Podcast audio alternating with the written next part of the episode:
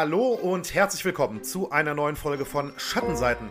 Skandale und Verbrechen im Sport. Wir melden uns aus der Sommerpause zurück mit Folge 52 und ja, die fleißigen Hörerinnen und Hörer haben es ja in den letzten Wochen mitbekommen. Wir hatten zumindest drei Specials drin, aber was so die richtig regulären Schattenseitenfolgen angeht, war doch jetzt wirklich ein bisschen Ebbe über die letzten Monate. Es war doch eine relativ mhm. lange Pause, aber jetzt sind wir wieder da ähm, im ja, gewohnten Zwei-Wochen-Rhythmus, im gewohnten Doppelpack. Das heißt, ich bin wie immer Benny Stroker und am meiner Seite mein Co-Host Daniel Becker. Ja, hallo Benny, hallo an alle, die uns zuhören, die uns vielleicht auch ein bisschen vermisst haben. Mir selber kam die Sommerpause äh, gerade in den letzten Wochen echt lang vor und ich bin sehr froh, äh, dass, wir, dass es wieder losgeht. Ich habe richtig äh, Lust. Ja, auf jeden Fall. Also ich glaube, ähm, anhand des äh, doch wirklich üppigen Feedbacks, was in den äh, vergangenen ähm, ja, Monaten, muss man ja sogar sagen, dann noch reinkam in der Sommerpause, ähm, doch durchaus, denn wir freuen uns natürlich, dass uns sehr viele geschrieben haben. Wir freuen uns auch über, äh, über neue Hörerinnen und Hörer, die auch geschrieben haben, dass sie uns jetzt erst entdeckt haben, teilweise in der Sommerpause und dann teilweise schon fast alles oder sogar alles was wir bisher an Folgen produziert haben, durchgehört haben. Da ist natürlich die allerhöchste Zeit äh, auch dort, dass wir da jetzt auch wieder einen neuen Stoff nachliefern können. Und äh, ja, damit starten wir heute natürlich in der, äh, wie gesagt, Folge 52. Und Daniel kann es vielleicht zum Start erstmal kurz mitnehmen äh, in das Thema, was uns heute erwartet. Ja, genau. Ihr habt es ja auch in den letzten Tagen und äh, ja fast auch Wochen so ein bisschen mitverfolgen können, wenn ihr uns dann auf Instagram folgt. Falls ihr das übrigens noch nicht tut, kann ich euch das nur ans Herz legen und würde mich freuen oder wir würden uns freuen, äh, wenn ihr uns da auch folgt. Da habt ihr in den Stories gesehen, dass es um Colin Kaepernick gehen wird, den ehemaligen Quarterback der San Francisco 49ers, ähm, der eben nicht nur äh, bekannt war durch seine ja teilweise sehr großen oder äh, großartigen sportlichen Leistungen, sondern der natürlich weltweit Berühmtheit erlangt hat dadurch, dass er protestiert hat, ähm, während vor den NFL-Spielen die US-amerikanische Nationalhymne lief und äh, da eben nicht, wie das Usus ist, stand, sondern der zuerst saß und sich später hingekniet hat, um ähm, auf Missstände, Polizeigewalt gegen Schwarze in den USA aufmerksam zu machen. Und äh, das Ganze, die ganze riesengroße Thematik, inklusive der Black Lives Matter-Bewegung, ähm, das wird heute äh, unser Thema sein. Es wird sogar noch ein bisschen weiter auch in die Geschichte zurückreichen, was wir heute machen. Äh, es bot sich einfach an, dass wir eine Geschichtsstunde mit einbauen, die Benny vorbereitet hat.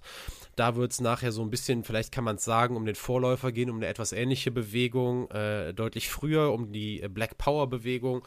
Ähm, auch in Zusammenhang gesetzt in den politischen Kontext der damaligen Zeit. Da hat Benny auf jeden Fall was vorbereitet, auch äh, sehr ausführlich, wie er schon gesagt hat, ähm, was auch, glaube ich, einfach sehr wichtig ist, um das Thema irgendwie in seiner Gänze zu verstehen. Darum geht es heute. Genau, bevor wir loslegen, vielleicht noch, Benny, die, die Überleitung zu dir. Ähm, Feedback, ähm, wir haben es wir vorher schon mal angesprochen. Äh, du hast schon gesagt, es ist eine Menge zusammengekommen. Es ist einfach viel zu viel, um das jetzt irgendwie aufzubauen, alles irgendwie nochmal aufzudröseln. Ihr wisst ja, ähm, wenn ihr uns äh, während der regulären Folgen da schreibt und so, wir antworten ähm, so gut es geht. Ähm, einmal natürlich per, per, Mail, das haben wir aber, glaube ich, eigentlich immer gemacht. Ne? Wir haben irgendwann mal aufgeholt, Benny. Ja, es gab zwischendurch äh, tatsächlich, äh, ja, doch ein paar Wochen äh, Funkstille, das eben auch der Sommerpause geschuldet war. Aber wir haben versucht, so gut wie möglich alles abzuarbeiten. Ich bin mir ehrlich gesagt nicht sicher, ob nicht vielleicht aus den letzten äh, eineinhalb Wochen oder so vielleicht noch die eine oder andere Mail offen ist. Aber da kommen, werden auch noch Antworten folgen. Genauso kann ich jedem äh, und jeder nur versprechen, alle Themenvorschläge äh, sind notiert. Ähm, in dem Zusammenhang vielleicht auch schon mal der Mini-Teaser ähm, in der nächsten Folge. Dann äh, geht es auch um einen relativ, also kein relativ aktuelles Thema, aber einen ähm, noch relativ frischen äh, Themenvorschlag, mhm. der reingekommen ist und der uns jetzt einfach thematisch auch wirklich gut reingepasst hat. Also ähm, das haben wir alles auf dem Schirm. Ähm, allerdings müssen wir auch dazu sagen, bei der Anzahl, auch die an Themenvorschlägen momentan reingekommen ist, wird es schwer von unserer Seite da aufzuholen. Aber wir geben ähm, unser Bestes und freuen uns über jeden Vorschlag, über jede Zuschrift. Äh, Lob, Anregungen, äh, Kritik ähm, von allen Seiten, aber wie Daniel gerade schon richtig gesagt hat, würde jetzt wirklich absolut den Rahmen sprengen, ähm, da jetzt ein bisschen ausführlicher auf die ähm, Zuschriften einzugehen und ähm, jetzt nur ein, zwei oder so stellvertretend rauszupicken, fanden wir jetzt auch ein bisschen unpassend, weil wirklich sehr viel, sehr viel reingekommen ist. Ähm, dazu noch ein kleiner, kleiner Hinweis. Äh, Daniel hat eben Instagram schon mal angesprochen. Daniel, vielleicht kannst du da noch mal kurz drauf eingehen, warum so, wir da vielleicht die ja. ein oder andere Nachricht in den vergangenen Monaten ja, war, etwas spät ja, beantwortet haben. Das war ein das Versehen, war ein bisschen doof. Ja, ja, das war ein bisschen blöd. Ich habe es einfach, obwohl ich es wusste, ähm, dass es das natürlich gibt, äh, gar nicht auf dem Schirm gehabt, dass teilweise Nachrichten von euch, die uns geschrieben haben, äh, eben nicht direkt in diesen, im, im Hauptordner landen, sondern in diesem Allgemeinordner, in dem eben auch diese ungeliebten Spam-Dinger teilweise landen.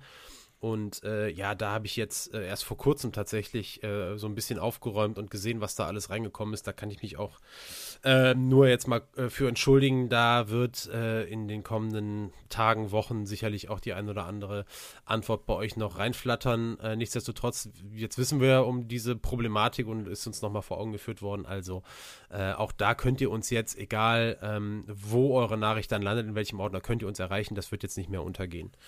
Genau, das war noch äh, gut, dass du das nochmal angesprochen hast, Benny. Das können wir dazu machen.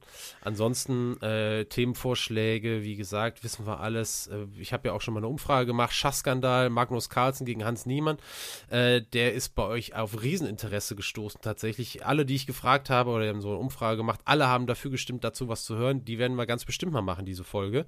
Allerdings, ähm, wenn ihr auch wisst ungefähr, worum es geht, ähm, ist das ja äh, Work in Progress sozusagen. Und da äh, geht es überhaupt noch rund und keiner weiß so richtig, was dabei rauskommt. So lange müssen wir natürlich auch noch warten warten. Sonst macht das keinen Sinn. Gut, aber jetzt auch genug über das erzählt, was in der Sommerpause war. Und äh, ich glaube, jetzt können wir uns langsam, wenn du nichts dagegen hast, Benny, dem Thema der heutigen Folge. Ja, vielleicht noch ein ganz kurzer äh, Einschub von meiner Seite, was wir auch nicht vergessen wollen. Wir haben die Geschichte schon angeteasert. Wir haben auch Pams Voicemail, die äußerst beliebte oh ja. äh, Kategorie, oh ja. ähm, auch wieder im Programm. Pamela Dudkiewicz-Emmerich hat sich äh, ja zu sehr spannenden Fragen ähm, auch nochmal geäußert, hat auch nochmal wirklich sehr Spannendes auch wieder erzählt. So kennt man das von ihr ja. Und ähm, das dann ein bisschen weiter hinten im Diskussionsteil, wenn ich mich jetzt nicht genau. komplett täusche. Ja. Nee, da täuschst du dich nicht. Wir fangen aber nicht mit der Diskussion an, sondern wir fangen an. Ähm, im, mit dem Leben von Colin Kaepernick ähm, tatsächlich. Da wir gehen jetzt direkt mal in Medias Res ähm, und werden auch gleich tatsächlich noch den ein oder anderen Tipp los, äh, wenn es darum geht, äh, sich mal spannende Dokus anzuschauen. Dazu kommt es gleich auch, Benny, da werden wir auch gleich jetzt direkt am Anfang mal kurz noch drüber sprechen. Erstmal die Info, mit der man ja so gerne und so häufig anfängt. Äh, wann ist der junge Mann geboren? Und zwar am 3. November 1987 in Milwaukee, Wisconsin. Seine Mutter war 19 Jahre alt damals, eine Weiße, sein Vater schwarz, der äh, seine Mutter aber bereits vor der Geburt von Colin verlassen hatte. Und da seine Mutter nicht für ihn sorgen konnte, gab sie ihn zur Adoption frei und Colin wurde vom weißen Ehepaar Kaepernick adoptiert und wuchs mit dessen zwei leiblichen Kindern in Turlock in Kalifornien auf. Das äh, ist insofern wichtig, alles zu erzählen mit Weiß und Schwarz, da eben Kaepernick ähm, dadurch in einer weißen Umgebung aufgewachsen ist ähm, und das äh, tatsächlich einige Herausforderungen in der Adoleszenz mit sich gebracht hat und wie das Ganze vonstatten ging, wie Colin Kaepernick seine eigene Jugend erlebt hat, äh, Unterstützung von seinen Eltern, aber auch ganz viele Missverständnisse. Das ist auf, wie ich finde, ganz hervorragende Art und Weise filmisch umgesetzt worden in der Netflix-Dokumentation Colin in Black and White, so heißt die. Ähm, in der schlüpft der echte Colin Kaepernick tatsächlich in die Rolle des Erzählers, äh, der seine Jugend beschreibt, immer so in so kleinen Einschüben. Und alle Szenen aus der Jugend, die sind dann wirklich filmisch dargestellt. Mit einem jungen Schauspieler, der eben den jungen ähm, Colin Kaepernick äh, während seiner Highschool-Zeit ähm, spielt. Der Schauspieler heißt Jaden Michael. Ich finde, der hat das ganz hervorragend gemacht. Und äh, überhaupt diese Idee, das so zusammen zu, äh, zusammenzuwürfeln, auch den echten Colin Kaepernick da mit reinzunehmen als Erzähler, der teilweise auch wirklich noch historische Fakten äh, dazu beibringt. Das ist so ein bisschen so ein, so ein, so ein Biopic, das aber auch ähm, ja richtig so teilweise historische Fakten mit reinbringt. Also es ist super spannend gemacht, wie ich finde, außergewöhnliche Idee, sehr gut umgesetzt zeigt eben den Weg von Kaepernick durch die Highschool bis aufs College ähm, mit Ungleichbehandlung eben aufgrund seiner Hautfarbe und äh, wie das auch seine Persönlichkeitsentwicklung ähm, beeinflusst hat und nachher auch dazu geführt hat, dass er eben derjenige war, der sich dazu entschieden hat, ähm, auf diese Art und Weise zu protestieren. Äh, jetzt weiß ich, Benny, ehrlicherweise ein bisschen durch Zufall, äh, weil wir die Woche geschrieben haben, dass du das auch gesehen hast. Und es hat mich äh, sehr gefreut, als du das geschrieben hast. Und äh, jetzt frage ich dich natürlich auch als alten Cineasten, der ich ja weiß, äh, wo ich ja weiß, der du, der du das bist. Ähm, wie hat dir das gefallen? Ja, also du hattest mir den Hinweis äh, gegeben. Ich muss gestehen, also klar, ne, jetzt in der Vorbereitung der Folge wäre ich vielleicht drauf gestoßen, aber ich habe es dann jetzt doch versucht in den, ähm, in den letzten Tagen dann, ähm, oder in den letzten anderthalb Wochen wirklich durchzugucken. Es guckt sich auch direkt mal vorweg, sechs mhm. Folgen, 30 Minuten, guckt sich auch sehr gut runter, meiner Meinung nach. Du hattest vorhin direkt Dokumentation gesagt. Ich weiß, was du meinst, aber so ganz richtig ist es ja eigentlich nicht, ne? weil es ist ja irgendwie so eine Mischung aus äh, Dokumentation und ähm, Biopic-Serie, muss man ja. ja, eigentlich irgendwie sagen. Ich weiß ehrlich gesagt nicht, es gibt bestimmt einen Fachbegriff dafür. Das, Gibt's äh, auch. Ja. Den habe ich momentan äh, ehrlich gesagt nicht parat. Aber ähm, ja, ich würde Daniel dazu stimmen. Also mir hat es auch ähm, sehr gut gefallen. Ich fand es sehr spannend, dass man halt auch vor allem viele Einblicke ähm, ja, in, die, in die Zeit von Colin Kaepernicks Leben bekommt, die, die man selbst als Football-Fan wahrscheinlich nicht besonders gut kennt, würde ich jetzt einfach mal behaupten. Nämlich eben äh, größtenteils die Kindheit und Jugend. Und, ähm, und ich glaube auch, dass wenn man jetzt die heutige Folge bei uns zum Beispiel hört oder auch über den Protest so einiges weiß oder so, ähm, ja, ist, ist das schon noch ein spannender, ist das auch sehr spannend, weil das, glaube ich, auch noch in vielerlei Hinsicht zeigt, wie etwas zu, ja, zum anderen geführt hat in dem Fall. Und ähm, also ich stimme dir, was die Schauspielleistung angeht, würde ich dir absolut zustimmen. Also der Hauptdarsteller Jane Michael, das fand ich, fand ich auch richtig, ähm, richtig gut. Aber auch sonst der Cast ist meiner Meinung nach wirklich ja. Äh, gut zusammengestellt. Und ähm, egal ob die es Eltern die, die Eltern genau egal ob es die in Eltern ihrer sind Unsicherheit und in ihrem in ihrer eigentlich völlig anderen Weltsicht so ja, genau, genau. Ja, die auch ja. teilweise ja dann zu völlig, äh, also zu wirklich Situationen führt, die die ja, ja. gar nicht gut dastehen lassen, jetzt äh, ne, aus, aus, aus heutiger Sicht oder sowas. Ähm, aber das haben die Schauspieler dann auch gut gemacht und auch die Szene in der, in der, in der Highschool und ähm, ja, dann dieser Versuch eben, ich will jetzt nicht zu viel verraten, aber ne, wie es dann ja, mit einer College, mit einem Stipendium, mit einem Sportstipendium aussieht, etc. Also ähm, ich würde dir absolut zustimmen. Ganz spannende Herangehensweise, auch mit Kaepernick selbst, ähm, der ja auch in diesem schwarzen Mantel und so weiter, mhm. ne, auch immer extrem heraussticht. Ja, teilweise ist er, auch, ist er ja auch extra äh, beleuchtet, äh, ne, das sieht man teilweise auf seine, seine, Frisur oder sowas, die dann, also das ist wirklich. Die spielt ja auch eine wirkliche Rolle, diese seine genau, Frisur. Ne? Genau, genau, ne, wirklich eindrucksvoll dargestellt und ähm, also ich würde auch eine Empfehlung aussprechen da für diese sechs Folgen. Wie gesagt, guckt sich gut runter und wer vielleicht mhm. jetzt nach der Folge ähm, Interesse an dem Thema hat oder so, wird da, glaube ich, auch noch wirklich gut unterhalten. Ja, und vor allem ist es nochmal was anderes. Also es ist jetzt keine nein, Nacherzählung ja, ja. dieses Skandals, über den nein, wir heute sprechen, nee, nee, sondern nee, es ist das Leben, äh, das junge Leben von Colin Kaepernick ja. und ähm, der kommt ja, wenn überhaupt, also, genau, der kommt ja wenn überhaupt nur am Rande vor, der äh, genau. also Genau, genau, genau. Du hast aber schon ein paar Punkte angesprochen, ähm, auf die ich jetzt auch noch eingehen will, äh, die natürlich auch dann Teil der Doku sind, aber die wir jetzt auch einfach ein bisschen als Hintergrundinfo gebrauchen äh, können. Colin Kaepernick war auf der Highschool ähm, ein sehr guter Quarterback, aber ähm, einer, der damit zu kämpfen hatte, dass sein Talent auch nicht ausreichend gefördert wurde. Das wird auch ganz schön dargestellt ähm, in dieser Serie. Er war zudem aber auch ein guter Basketballer und vor allem ein sehr guter Baseballspieler. So gut nämlich, dass er anders als für seine Leistung im Football äh, für seine Baseballleistung mit vielen Angeboten für ein College-Stipendium belohnt wurde. Und ähm, interessant ist halt, dass er davon keins angenommen hat. Äh, und lange vergeblich, aber am Ende eben doch noch ähm, nicht vergeblich gewartet hat, ähm, um das tatsächlich am Ende doch das eine entscheidende Football-Stipendium äh, in den Briefkasten hineingeflattert ist. Und so führte Colin Kaepernick eben seinen Weg an die University of Nevada, die tatsächlich die einzige Uni war, die ihm ein Stipendium äh, äh, anbot, um College Football zu spielen. Also ging er nach Nevada und konnte da spätestens ab seinem zweiten Jahr zeigen, was in ihm steckte. Seine Bilanz, das wird jetzt ein bisschen fachlich, aber es ist trotzdem interessant, 2849 Passing Yards, ich ordne das gleich noch ein bisschen ein, ich will die Zahlen aber mal nennen. 22 Touchdown-Pässe, 1130 Rushing Yards, inklusive 17 selbst erlaufener Touchdowns. Wer sich im Football auskennt, der kann damit jetzt schon was anfangen. Äh, die Einordnung für alle anderen. Ähm, Kaepernicks Leistungen sind so stark, dass er damit einer von erst fünf Spielern in der Geschichte der NCCA wurde, der in einer Saison mehr als 2000 Yards erworfen und mehr als 1000 Yards erlaufen hatte. Also das ist schon äh, eine ordentliche Statistik. NCAA, äh, kurze Erklärung dazu, das ist diese Organisation, über die sich die meisten Colleges in den USA äh, in Sachen Sportprogramme organisieren. Und dieses Kunststück mit den 2000 erworfenen Yards und den 1000 erlaufenen Yards, das äh, gelang Kaepernick tatsächlich auch in den beiden Folgejahren am College nochmal. Es kamen auch noch eine ganze Menge weitere Rekorde dazu, die müssen wir jetzt nicht aufzählen. Ich wollte euch nur jetzt schon mal zeigen, der war also, ähm, es war sein einziges Angebot für College Football und ähm, da hat er halt gezeigt, dass das äh, absolut berechtigt war.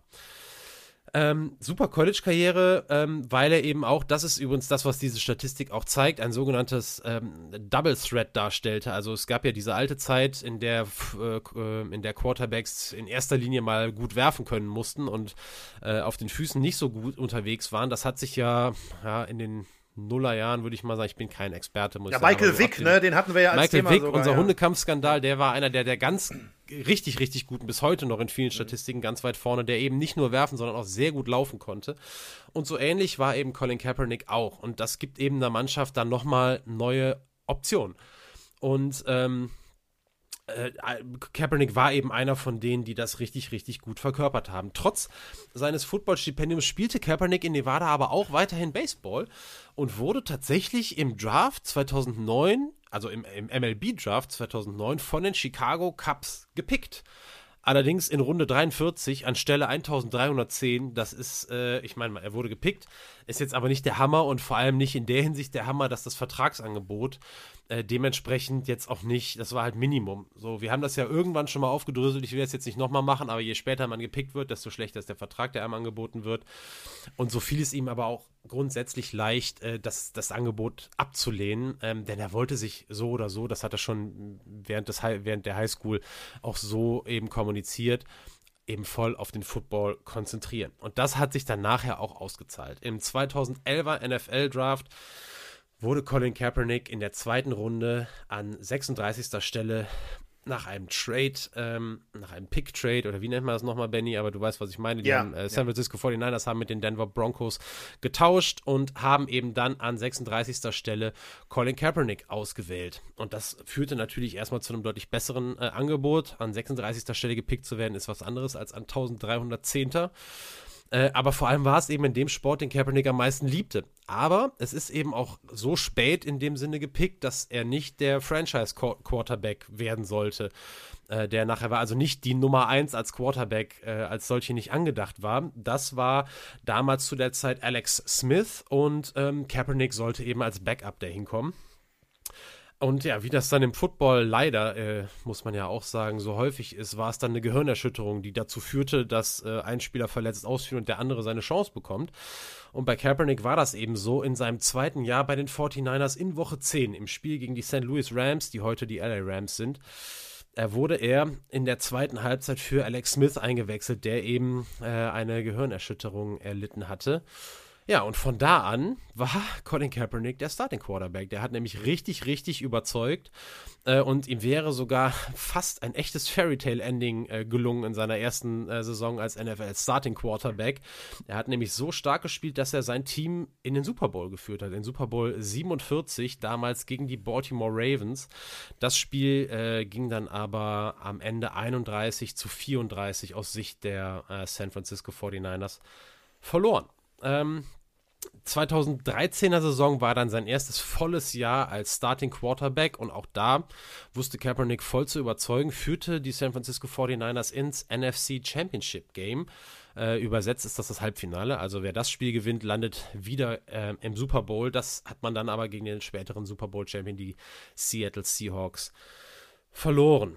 Aber äh, es war eben so, Kaepernick hat einfach richtig gut performt und wurde dadurch äh, oder dafür dann auch belohnt. Zu Beginn der neuen Saison hat er einen neuen Vertrag unterschrieben, also den Anschlussvertrag an seinen Rookie-Vertrag, der für sechs Jahre ein maximales Gesamtvolumen von 126 Millionen US-Dollar hatte. Maximales Gesamtvolumen deswegen, es gibt ja immer diese Unterscheidung zwischen garantierter Summe und möglicher Summe durch sportliche Leistung, durch Einsatzzeiten und so weiter. So, so, so ähm, sammelt sich das dann nachher zusammen, bis eben maximal am Ende der sechs Jahre, in diesem Falle 126 Millionen Dollar, hätten stehen können.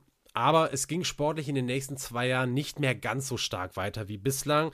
Zwischenzeitlich wurde Kaepernick sogar als Starting Quarterback ersetzt. Schwankende Leistungen waren eben mittlerweile an der Tagesordnung und mit der Zeit gesellten sich dann auch immer mehr Verletzungen dazu. Teilweise waren auch Operationen nötig. Und das Ganze zog sich dann bis ins Jahr 2016 hinein. Äh, dieses Jahr sollte dann in mehrerlei Hinsicht für Veränderungen im Leben von Colin Kaepernick sorgen, um es mal sehr, sehr vorsichtig auszudrücken. Ähm, und da sind wir jetzt im Prinzip schon da, wo wir eigentlich auch hinwollen in dieser Folge. Denn mit Beginn der Preseason 2016, also der, äh, der Vorbereitungssaison, wo ein paar Testspiele äh, absolviert werden, da entschied sich Kaepernick dazu, ein ja, politisches Schrägstrich gesellschaftliches Zeichen zu setzen. Äh, heute, ungefähr sechs Jahre später, kann man mit Sicherheit sagen, dass dadurch die vielleicht größte und kontroverseste Protestaktion schwarzer Sportler der letzten 50 Jahre folgen sollte. Letzten 50 Jahre deswegen, weil wir ähm, äh, gleich auch noch ein bisschen was anderes hören werden, eingebettet in eine riesige gesellschaftliche Bewegung und Diskussion, die ähm, euch allen mit Sicherheit bekannte Black Lives Matter Bewegung. Und darauf wollen wir später natürlich ganz genau eingehen und äh, so detailliert, wie es eben gerade geht, äh, was wir in diese Folge packen können. Ich kann euch jetzt schon sagen, man, man, kann immer noch viel, viel mehr erzählen. Man kann immer noch auf, auf einzelne Dinge viel, viel genauer eingehen. Und es lohnt sich auch wirklich, da nochmal tiefer einzutauchen. Ähm, aber sicherlich werdet ihr gleich ähm, schon mal einen ganz guten Überblick darüber bekommen. Vorher wollen wir uns aber eben ein bisschen Kontext reinholen. Und dazu haben wir ja glücklicherweise irgendwann mal die, ja, genau die richtige Rubrik eingeführt in unserem Podcast. Die Rede ist von unserer Geschichtsstunde. Und in der hat sich Benny mit der bis Kaepernick und Black Lives Matter vielleicht bekanntesten Aktion schwarzer Sportler in der Sportgeschichte und auch dem dazugehörigen politischen und gesellschaftlichen Kontext auseinandergesetzt. Das Stichwort, das nenne ich jetzt mal, ist Black Power. Und ich sage, Benny, äh, bitte übernehmen Sie. Ja, richtig. Ähm, vielen Dank. Genau, wir gehen ähm, für die Geschichtsstunde diesmal in die 1960er Jahre zurück, genauer gesagt zu den Olympischen Sommerspielen 1968 in Mexico City. Und ähm, die Situation, um die es geht, kennen sicherlich viele heute äh, als eines der, ich glaube, man kann sagen, eines der berühmtesten Olympiafotos der Geschichte. Ähm, auf dem Bild zu sehen, drei Männer bei der Siegerehrung nach dem 200-Meter-Rennen.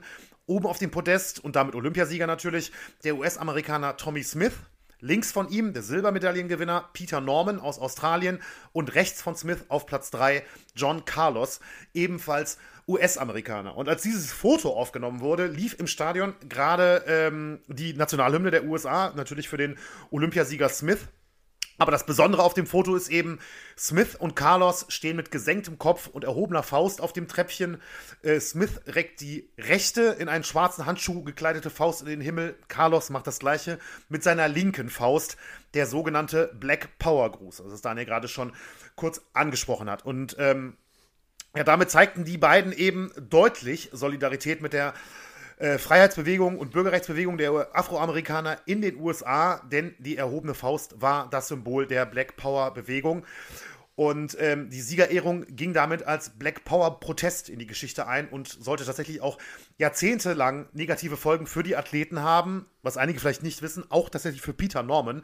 Aber ähm, dazu gleich nochmal mehr. Ähm, ich gehe jetzt gleich ein bisschen auf den äh, geschichtlichen Kontext nochmal ein. Vorweg möchte ich nochmal sagen, Daniel hat es eben gesagt, ähm, bei, bei Kaepernick und der ganzen Bewegung wahrscheinlich der letzten 50 Jahre. Ich, ist jetzt natürlich für uns schwer zu sagen, wie, wie das 1968 um die Welt ging, weil wir natürlich damals noch nicht auf der Welt waren. Aber ich glaube, das ist wirklich so ein Foto, wer da jetzt mal vielleicht jetzt noch kein Bild im Kopf hat, und das mal googelt, ich glaube, das ist so ein Bild, wo man fast sagen kann, das hat wahrscheinlich fast jeder Sportfan zumindest mal irgendwo äh, gesehen in irgendeiner Chronik oder ähnliches. Da nix, glaube ich, ein bisschen. Ne? Also, ich, pack's, ich pack's euch in die Shownotes, ja? Machen wir Ja, sehr so. gute Idee. Sehr gute Idee, ja. Ähm, so, aber ähm, wie gesagt, gleich noch mal ein bisschen mehr zu dem ganzen sportlichen äh, Kontext und auch zu den drei Athleten. Aber wir müssen zunächst ja die Black Power Bewegung zumindest ein bisschen grob einordnen, damit die Hintergründe etwas klarer werden. Und ich muss es direkt mal ganz deutlich sagen, im Detail auf die Bürgerrechtsbewegung in den USA und die diversen Splittergruppen, darauf jetzt wirklich so einzugehen, wie man es vielleicht machen müsste, um jetzt das wirklich komplett als Thema aufzuarbeiten, das würde nicht nur den Rahmen dieser Geschichtsstunde sprengen, das würde eine ganze Podcast-Serie äh, hätte da, dafür, wäre dafür genug Material vorhanden. Also, das können wir natürlich nicht machen, aber zumindest habe ich versucht, ähm, ganz, rudimentar, ganz rudimentär ein paar Rahmeninfos zusammenzutragen, die das Ganze hoffentlich äh, für alle Hörerinnen und Hörer ähm, besser nachvollziehbar machen. Und ich glaube, ich bin jetzt für eine, für eine Geschichtsstunde, eine klassische Geschichtsstunde von, Geschichtsstunde von uns sowieso schon ein bisschen länger geworden. Aber ich glaube, es geht einfach jetzt nicht anders in dem, ähm, Zusammenhang. Also, die Bürgerrechtsbewegung in den USA, im englischen Civil Rights Movement, hatte ihre Ursprünge bereits am Anfang des 20. Jahrhunderts und trat eben in erster Linie für Gleichberechtigung und Gleichstellung der Schwarzen in den USA ein. Aber als echte Geburtsstunde der Bewegung gilt ähm, vor allem der sogenannte Busboykott von Montgomery in den Jahren 1955 und 1956. Denn im Dezember 1955 hatte die Afroamerikanerin Rosa Parks sich in einem Bus in Montgomery im US-Bundesstaat Alabama, also in den Südstaaten, geweigert, ihren Sitzplatz für einen Weißen zu räumen und wurde dafür festgenommen. Daraufhin boykottierte die afroamerikanische Bevölkerung in Montgomery 13 Monate lang, also bis Dezember 1956, das Busunternehmen. Gleichzeitig wurde Klage gegen das Busunternehmen eingereicht, der nicht nur stattgegeben wurde, also der Klage, sondern die Klage hielt auch vor dem äh, Supreme Court, also dem obersten Gerichtshof der USA, äh, stand und wurde da im November 1956 bestätigt. Und das gab natürlich der ganzen Bewegung, also ja, ich meine, die Bewegung ist dadurch wirklich erst so richtig emporgestoßen, sicherlich im Hintergrund vorher in den Jahrzehnten und Jahren und Jahrzehnten im Vorfeld Sachen, äh, wichtige Sachen passiert, aber das hat die Bewegung wirklich geeint und nach oben geschoben. Und angeführt wurde eben dieser Boykott von einem sehr charismatischen Mann, der zu der Zeit als Baptistenpfarrer in Montgomery arbeitete, nämlich ein gewisser Martin Luther King Jr. Ja, und da der Vorfall und dieser Boykott in den gesamten USA für Schlagzeilen sorgten, wurde King in der Folge zum populärsten Anführer der schwarzen Bürgerrechtsbewegung. Martin Luther King stand für einen gewaltfreien Widerstand, hat er immer wieder gesagt, hat äh, wirklich unheimlich einnehmende äh, Reden gehalten und erlangte damit weltweite Aufmerksamkeit für eben die Bürgerrechtsbewegung, bekam dann auch 1964 auch den Friedensnobelpreis verliehen. Doch kurze Zeit später kam es zur Spaltung in der Bürgerrechtsbewegung, denn die Fortschritte, die vor allen Dingen halt Martin Luther King als Anführer ähm, mit seiner Herangehensweise, so sage ich es mal, ähm, erzielte, die ging vor allem der jüngeren Generation nicht schnell genug und nicht weit genug. Dazu kam noch, dass es in den Jahren, gerade Anfang der 60er Jahre, auch zunehmend Gewalt gegen Bürgerrechtler in den USA gab. Und das führte wiederum dazu, dass immer mehr junge, teils auch radikalere ähm, Afroamerikaner sich dann in der Folge Malcolm X angeschlossen haben. Malcolm X war selbst Aktivist und Bürgerrechtler. Er war allerdings ein Kritiker der gewaltlosen Bürgerrechtsbewegung unter Martin Luther King, die in seinen Augen nicht zum Ziel führte. Stattdessen rief er die Schwarzen zur Selbstverteidigung und teilweise auch offen zur Gewalt auf. Im Februar 1965 wurde Malcolm X allerdings bei einem öffentlichen Auftritt erschossen. Seine Ansichten lebten allerdings in seinen Anhängern weiter und er sollte, ja, später galt er dann auch als der Vorläufer der Black Power Bewegung. Zu der kommen wir jetzt, denn die Black Power Bewegung selbst hatte ihre Geburtsstunde 1966.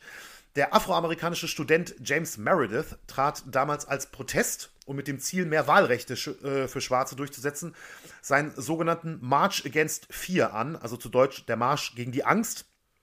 Er wollte damals 350 Kilometer von Memphis im US-Bundesstaat Tennessee bis nach Jackson in Mississippi laufen. Doch schon am zweiten Tag seines Marsches wurde er von einem Weißen angeschossen. Meredith überlebte den Schuss zwar, konnte den Marsch aber nicht fortsetzen. Das übernahm dann stellvertretend für ihn Martin Luther King und Stokely Carmichael. Und Stokely Carmichael, der sollte dann noch sehr wichtig werden, gerade für die Black Power Bewegung in der Folgezeit. Der war ebenfalls ein wichtiger Bürgerrechtler der damaligen Zeit und leitete das Student Nonviolent Coordinating Committee, kurz SNCC oder SNCC in den USA natürlich, also eine Studentenorganisation innerhalb der Bürgerrechtsbewegung, die friedliche Proteste durchführte. Nonviolent, also nicht gewalttätig, stand ja schon im Namen. Carmichael war dann auch derjenige, der im Rahmen des weitergeführten Marsches bei einer Rede vor TV-Kameras mehrfach den Slogan Black Power sagte. Für ihn sollte das nämlich den Slogan Freedom Now von Martin Luther King, Freedom Now, also Freiheit jetzt, ersetzen. Und Black Power war laut Carmichael der Aufruf, die Schwarzen in den USA zu vereinen. Sie sollten zu ihrer Herkunft stehen. Ein Zitat von ihm. Es ist ein Aufruf an Schwarze, ihre eigenen Ziele zu definieren, ihre eigenen Organisationen zu führen. Und das galt auch politisch, wo Carmichael eben mit der Black Power Bewegung forderte, dass eben die Schwarzen auch ihre eigenen Repräsentanten wählen sollten. In diesem Zusammenhang gründete sich dann im Oktober 1966 die Black Panther Party, eine Partei, die sich unter anderem offen gegen Polizeibrutalität stellte und forderte, dass Schwarze sich selbst verteidigen dürfen und teilweise nach dem Vorbild von Malcolm X auch zur Gewalt gegen Weiße aufrief. Martin Luther King wiederum war durch die Entwicklung ziemlich besorgt, äußerte Kritik an dem, wie er teilweise auch sagte, schwarzen Nationalismus, der sich eben aus dieser Bürger, aus seiner ja, Bürgerrechtsbewegung, also seiner ist jetzt auch ein bisschen falsch, aber er führte sie ja an, aus der Bürgerrechtsbewegung entwickelt hatte. Und ähm, ja, die Entwicklung war ihm einfach zu extrem. Allerdings wurde King dann am 4. April 1968 in Memphis im US-Bundesstaat Tennessee im Rahmen eines Protestmarsches vom mehrfach vorbestraften Rassisten James Earl Ray erschossen. Es folgten daraufhin schwere Krawalle in über 100 US-Städten, 39 Tote, rund 2000 Verletzte und etwa 10.000 Festnahmen waren die Bilanz der nächsten Tage eben nach dem Mord an Martin Luther King und gleichzeitig bekam der gewaltbereite Flügel der Bürgerrechtsbewegung auch teilweise in der Black Power Bewegung immer mehr Zuwachs. Und fast genau in diese Zeit, nämlich rund sechs Monate ähm, nach, der Ermordung, nach der Ermordung von Martin Luther King, fiel eben der zu Beginn angesprochene ähm, Olympiaskandal dann eben mit dem Black Power Cruise bei den Olympischen Spielen 1968 in Mexiko. Und ich glaube, alleine aus dem Zusammenhang kann man sich schon denken, was für ein Zündstoff ähm, das ganze Thema natürlich hatte, gerade bei so einem gigantischen Sportereignis wie den Olympischen Spielen. Und jetzt, ähm, ja, also das erstmal grundsätzlich so ein bisschen zum historischen Kontext. Ich weiß, das ist jetzt ein total grober Abriss gewesen, aber ähm, ich, ja, ich muss halt versuchen, ein extrem komplexes Thema auf ja, eine relativ kurze, hoffentlich äh, sinnvolle Art und Weise zusammenzufassen. Ich glaube, das ist dir gelungen, Benny. Also, das ist, ähm, ich finde es extrem hilfreich und es ist auch so ein bisschen das, was ich mir äh, erhofft habe, als ich dich äh, da gebeten habe, das zu machen weil ähm, ich mir gedacht habe, es macht Sinn, ein paar Parallelen aufzuzeigen, einfach von dem, ähm, was, was da passiert ist und das, was auch ähm, dann ähm, so ein bisschen die Black Lives Matter-Bewegung ähm, auch auszeichnet und ähm, auch der Zusammenhang eben im Sport. Also wir haben zum einen eben gehört, es ging um die, äh, es ging also gerade der Protest bei den Olympischen Spielen. Es war während der Nationalhymne. Ja, genau, ne? also da, da, kommen jetzt noch ein paar Details zu. Also ich bin. Ach so, du bist noch gar nicht ich war, fertig. Ich war, ich war, ich war ah, noch nicht fertig. Ich wollte nur. Ich, sorry, das klang, wollte so, das klang so als, äh, als Übergabe. Du, du schautest nein, nein, mich so an. Ja, ja, ich hatte. Ja, nee, sorry. Ich hatte eigentlich nur für den kurzen geschichtlichen Hintergrund äh, habe ich gedacht, falls du dazu was sagen willst. Aber ich bin noch nicht ganz fertig. Okay, dann let's go. Okay, also ich komme jetzt noch mal kurz äh, zu den Olympischen Spielen. Ich wollte das sportlich noch ein bisschen, ähm, also nicht nur sportlich, sondern auch da, was da passiert ist, dann noch ein bisschen weiter einordnen. Auch die Reaktionen, die, zu denen es gekommen ist und äh, die Folgen, die es für die Athleten auch gab. Ich glaube, das ist auch ganz spannend aus Sicht von ähm, dem heutigen Thema mit, mit Colin Kaepernick, weil ja, da gibt es ja auch noch diverse Folgen, die wir später noch hören werden, die ja nicht ohne sind. Also nochmal kurz ähm, nach Mexico City. Es ist der 16. Oktober äh, 1968, das 200-Meter-Finale der Männer findet an diesem Tag statt.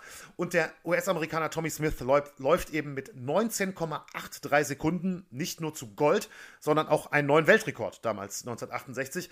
Und ähm, ich muss gestehen, Daniel weiß das wahrscheinlich aus dem FF. Ich habe jetzt ehrlich gesagt nicht die, auf dem Schirm, was der Weltrekord 200 Meter heute äh, für äh, eine. Doch, 1919, Usain Bolt. ah ja, 1919, stimmt, das kann man sich eigentlich sogar ganz gut merken. Aber ich glaube, man kann schon sagen, für über 50 Jahre her schon eine Fabelzeit. 19,83 damals sicherlich gewesen, also wirklich eine absolut herausragende Leistung. Und wie am Anfang schon erwähnt, ähm, ging Silber an den Australier Peter Norman und Bronze eben an Smith, Smiths Landsmann John Carlos. Und dann kam es eben zur Siegerehrung. Dort, äh, ich habe ja schon mal eben gesagt, Smith oben, Carlos auf Platz 3, beide mit, dem, mit der erhobenen Faust, die, in einen schwarzen, die einen schwarzen Handschuh trägt. Aber Smith trug gleichzeitig noch ein schwarzes Tuch um den Hals, als Symbol für den schwarzen Stolz. Er trug keine Schuhe, sondern nur schwarz, äh, schwarze Socken und eben auf der rechten Hand den äh, schwarzen Handschuh. Auch Carlos stand in schwarzen Socken auf dem Podest. Seine Trainingsjacke war offen. Damit wollte er seine Solidarität mit der Arbeiterklasse, also mit den Blue-Collar-Workers, ähm, zum Ausdruck bringen. Und um den Hals trug er eine Perlenkette, die an Lynchmorde erinnern sollte. Also es waren tatsächlich nicht nur der, die Faust und der Handschuh, was natürlich das Offensichtlichste ist, sondern die haben sich da richtig Gedanken gemacht, um ähm, ja, mit ihrem Protest ähm, möglichst viele Themenkomplexe auch anzusprechen. Und äh, ja, Carlos trug natürlich an der linken Hand seinen Handschuh. Zusätzlich trugen alle drei, also auch Peter Norman, der kommt jetzt nämlich jetzt auch äh, nochmal vor, Anstecker des Olympic Project for Human Rights, also einer Menschenrechtsorganisation aus den USA mit einem bestimmten Sportfokus, die 1967, also erst ein Jahr vor den Spielen, gegründet wurde und die unter anderem forderte, dass es sind verschiedene Sachen, aber so relativ prominent forderte, dass Mohammed Ali seinen aberkannten WM-Titel zurückbekommt äh, im Boxen oder dass der hochumstrittene IOC-Präsident Avery Brundage abgesetzt werden sollte. Das war auch eine Forderung davon und eben Peter Norman hat ganz bewusst sich auch diesen Anstecker ähm, angesteckt, denn er war nicht nur in die Pläne von Smith und Carlos eingeweiht, sondern unterstützte diese auch offen und soll, ist klar, oder was heißt das soll, er war auch noch der, der die Idee hatte, dass sie das Paar Handschuhe teilen, denn John Carlos hatte tatsächlich sein Paar Handschuhe vergessen vor der Siegerehrung und daher kam es dazu, dass Smith den, den Handschuh auf der rechten Hand trug und Carlos auf der linken Hand und diese Idee stammte tatsächlich von Peter Norman. Und ähm, dazu muss man auch wissen, dass Norman, selbst ein Weißer ähm, aus Australien, offener Gegner der rassistischen White Australia Policy in seinem Heimatland eben war.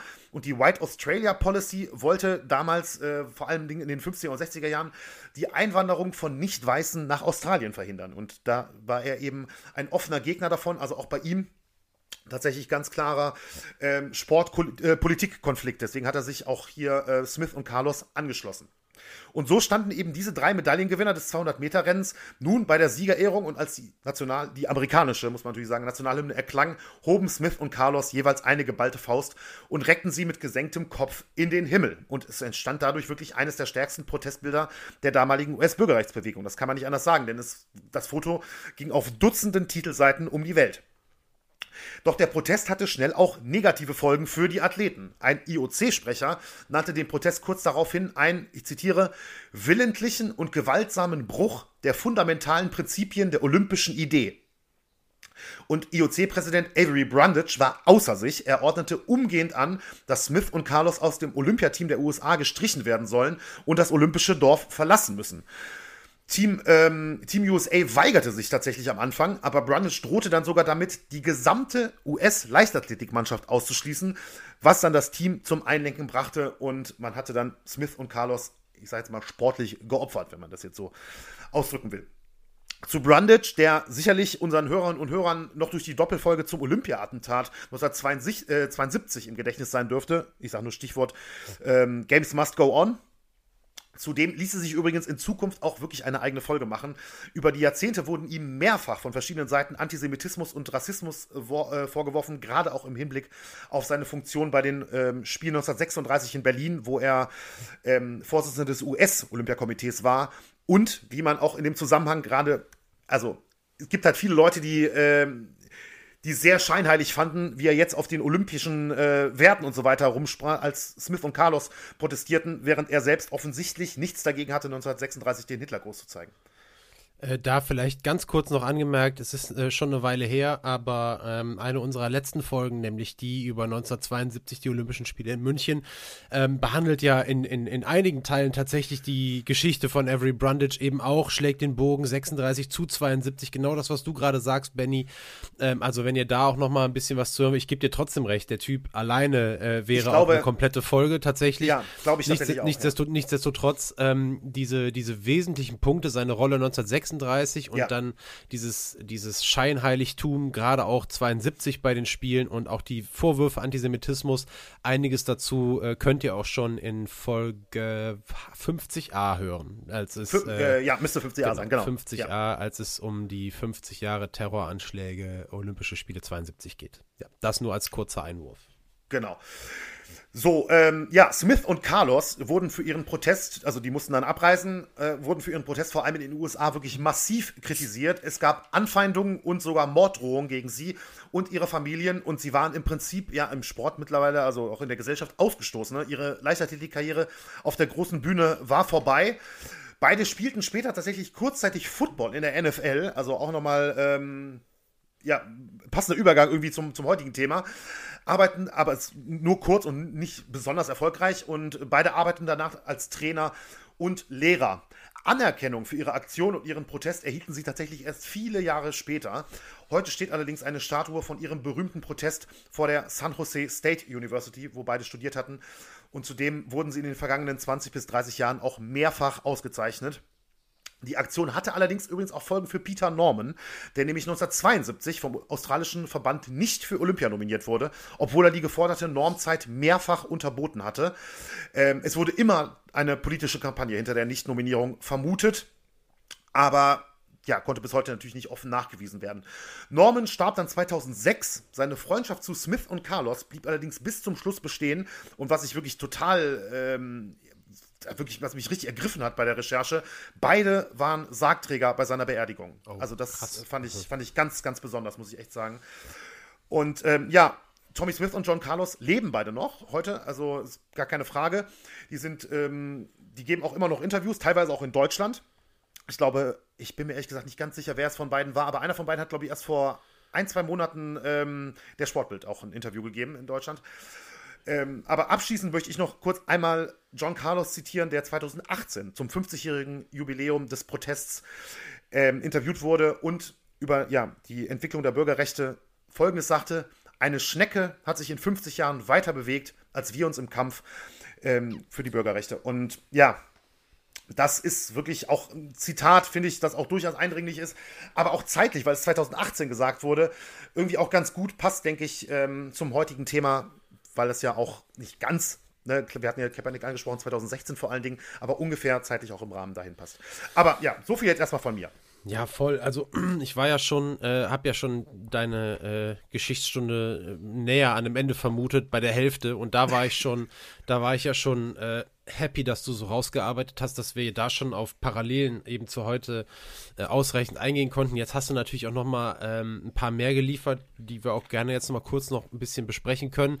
Äh, grundsätzlich aber erstmal dazu noch, also danke Benny mal wieder für die Geschichtsstunde. Wir lieben die beide, weil man immer so krass viel Neues erfährt und jetzt fällt das ja auch ähm, in die Leichtathletik, also damit in ein Themengebiet, mit dem ich mich ja auch schon äh, beschäftigt habe und natürlich auch schon mit dieser äh, Geschichte, weil 2018 eben das sich ja auch zum 50. Mal gejährt mhm. hat. Ich erinnere mich noch an die ganzen Specials damals in den Medien und so weiter. Wir haben auch irgendwas dazu gemacht, aber so, ähm, auch so krass, ich wusste entweder viele Sachen gar nicht oder nicht mehr und ähm, jetzt, wo du wieder was erzählt hast, auch mit der Freundschaft zwischen den dreien, da kam mir das alles wieder, aber ähm, auch die Folgen äh, für Peter Norman und so, und, und dass der die Idee hatte, die Handschuhe zu teilen, also richtig ach, krasse Infos auch. Also erstmal äh, danke, Benny, für diese äh, hervorragende Geschichtsstunde und diese Parallelen. Ähm, ich habe mir jetzt ein paar notiert, das ist jetzt kein Anspruch auf Vollständigkeit, aber was mir so auf die Schnelle aufgefallen ist. Ähm, Avery Brundage hast du angesprochen, das IOC, wie krass sich und wie vehement sich das gegen diese Proteste gestellt hat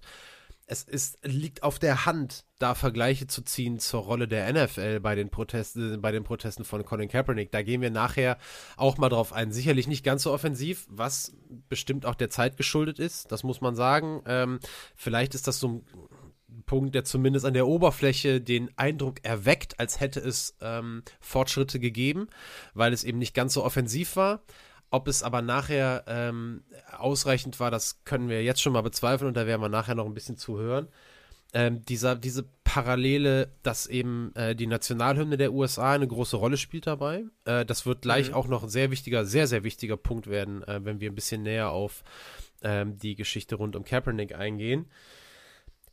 Die gesellschaftlichen Risse, die dem Ganzen zugrunde liegen, der tief in der Gesellschaft verankerte Rassismus in den USA ähm, 50 Jahre vor Kaepernick genauso da, also das ist eine, eine ja, Parallel. Auch Polizeibrutalität ist, ist, ja damals Auch Polizeibrutalität und genau das, was, glaube ich, John Carlos auch anspricht. Ähm, der da ja. tatsächlich ja auch das Zitat, das du gerade vorgelesen hast, äh, im Rahmen dieses 50-jährigen, ich nenne es jetzt mal in Anführungsstrichen, Jubiläums, traurigen Jubiläums, äh, nee, ihr wisst, was ich meine, äh, das ähm, gesagt hat, da war ja auch Kaepernick schon ähm, ein Thema. Das fing ja 2016 genau. an. Also, ne, das ja. spielte sicherlich auch da eine, eine Rolle mit.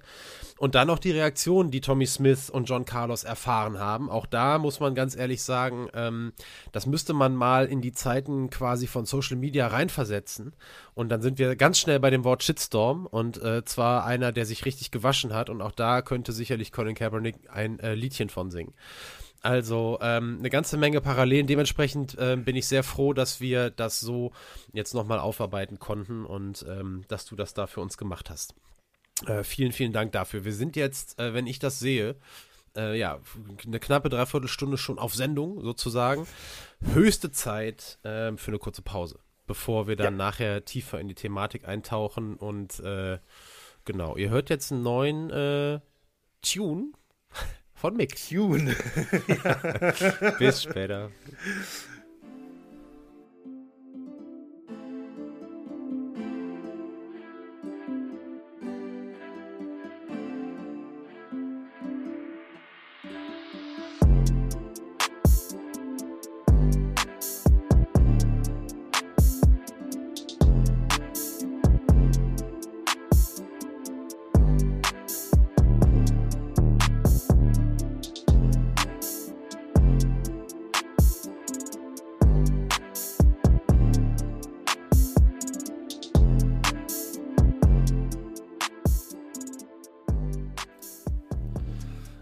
Da sind wir wieder zurück ähm, und beschäftigen uns dann jetzt eben genau mit dem Protest von Colin Kaepernick und das, was er äh, in Bewegung gesetzt hat, auch in Zusammenhang eben mit der Black Lives Matter Bewegung.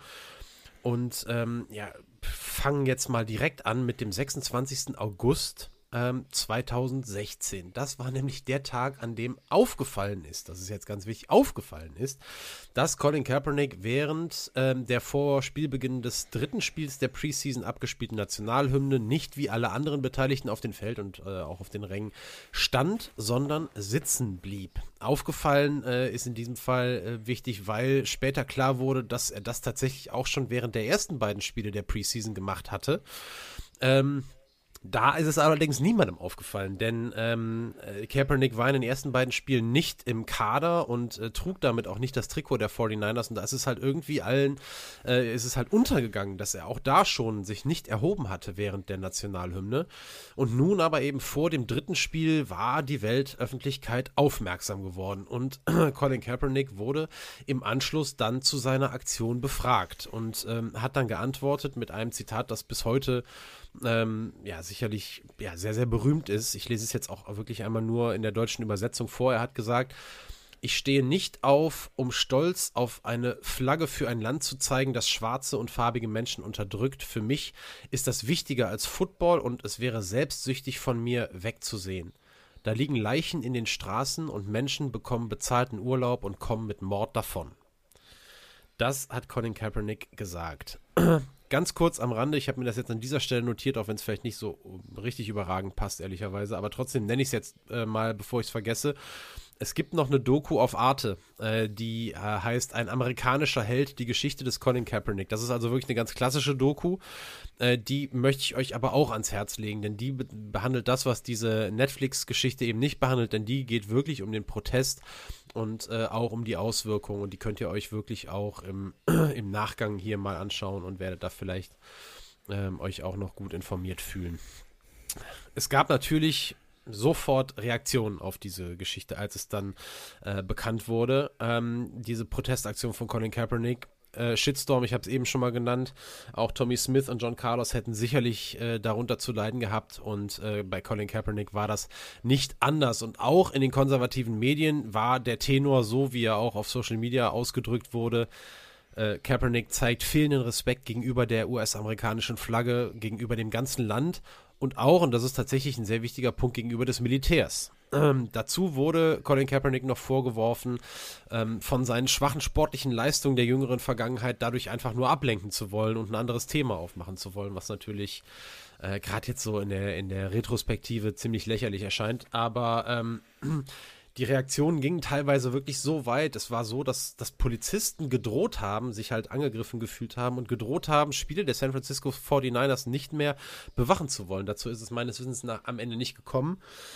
Aber äh, das zeigt schon, welche hohe Wellen das geschlagen hatte. Auf der anderen Seite gab es liberale Bürger und äh, liberale Megi äh, Medien, die auf der anderen Seite Verständnis gezeigt haben für die Aktion von Colin Kaepernick und äh, sie auch unterstützt haben.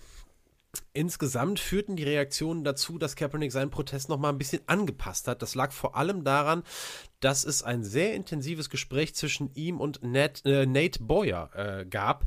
Ein ehemaliger Marine und auch ein ehemaliger NFL-Spieler, äh, der spielt in dieser Arte-Doku, deswegen hatte ich es mir an der Stelle äh, notiert, auch äh, eine Rolle und kommt da zu Wort. Das ist wirklich sehr interessant. Boyer hatte sich in einem offenen Brief an Colin Kaepernick gewandt und erklärt, äh, dass er seine Beweggründe besser verstehen wolle und ihm gleichzeitig klargemacht, dass die Art, wie Kaepernick bislang protestierte, eben sitzend, äh, bei ihm und auch bei vielen anderen als Affront gegen das Militär der USA empfunden wurde. Und Kaepernick hat Boyer daraufhin zu sich nach Hause eingeladen. Und beide haben nachher erklärt, dass sie eine gute, offene Diskussion gehabt hatten und ihre Standpunkte ausgetauscht haben. Und ähm, Kaepernick lud Boyer im Anschluss ähm, zusammen auch mit dem Team irgendwie ähm, ihn zum Spiel der 49ers ein und Boyer nahm das Angebot auch an und verfolgte das nächste Spiel am Spielfeldrand und bei der Nationalhymne gesellten sich die beiden dann auch zueinander.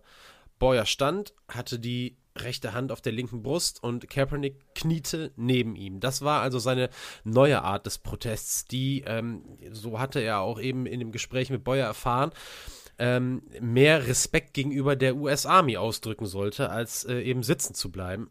Und beide haben eben so auf ihre unterschiedlichen Art und Weisen ihre Standpunkte dargelegt, eben auch bei dieser Hymne, aber standen bzw. knieten eben auch nebeneinander und das zeigte dann doch, dass sie auch irgendwie zusammengehörten und für sich irgendwie so eine Art Symbol zeigen wollten, äh, dass man auch in unterschiedlichen Standpunkten ähm, gemeinsam irgendwo stehen, knien kann.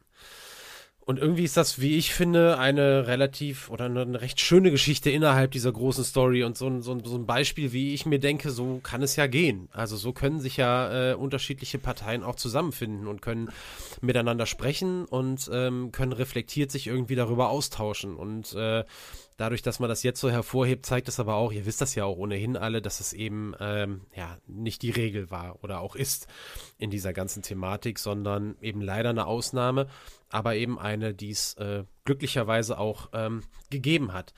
Und damit wollen wir uns jetzt dann aber auch der Frage zuwenden, worum ging es denn jetzt eigentlich Colin Kaepernick wirklich? Denn dass es jetzt kein Affront gegen Soldatinnen und Soldaten oder eben die Flagge als solche sein sollte, das hatte er ja nun auch klar gemacht. Und es ist eben so, wir haben es eben in der Geschichtsstunde von Benny auch gehört, zu dieser Zeit damals und auch heute und auch 2016 gab es wenige Themen, die die Amerikaner so sehr spalten wie Rassismus und auch damit einhergehen teilweise eben Polizeigewalt. Und als Kaepernick zu protestieren begann, waren noch Nachwehen zu spüren der gerade erst zurückliegenden Fälle in Minnesota und Louisiana im Frühsommer.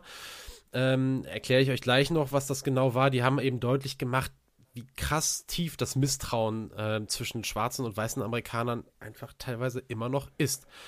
Zur Erinnerung, eben Anfang Juli war es so, dass ein äh, Polizist in Baton Rouge im äh, US-Bundesstaat Louisiana den CD-Verkäufer Alton Sterling auf offener Straße erschossen hatte. Sterling ja, war schwarz und ähm, nur Stunden später starb bei einem ähnlichen Vorfall in Minnesota dann allerdings der 32-jährige Philando Castile auch durch die Kugeln eines Polizisten. Und beide Fälle wurden eben wahrgenommen als absolut unverhältnismäßiges, überzogenes und fahrlässiges Handeln von Seiten der Polizei. Und das Ergebnis waren landesweite Proteste gegen Polizeigewalt und Rassismus, die sich unter dem Motto Black Lives Matter formiert haben. Ähm, eine Bewegung, die schon im Jahr 2013 ins Leben gerufen wurde, damals von äh, einigen Frauen und die erstmals internationale Aufmerksamkeit erlangt hat, als im Jahr 2014 Michael Brown in Ferguson, Missouri und kurze Zeit auch Eric Garner in New York City von Polizisten erschossen worden waren.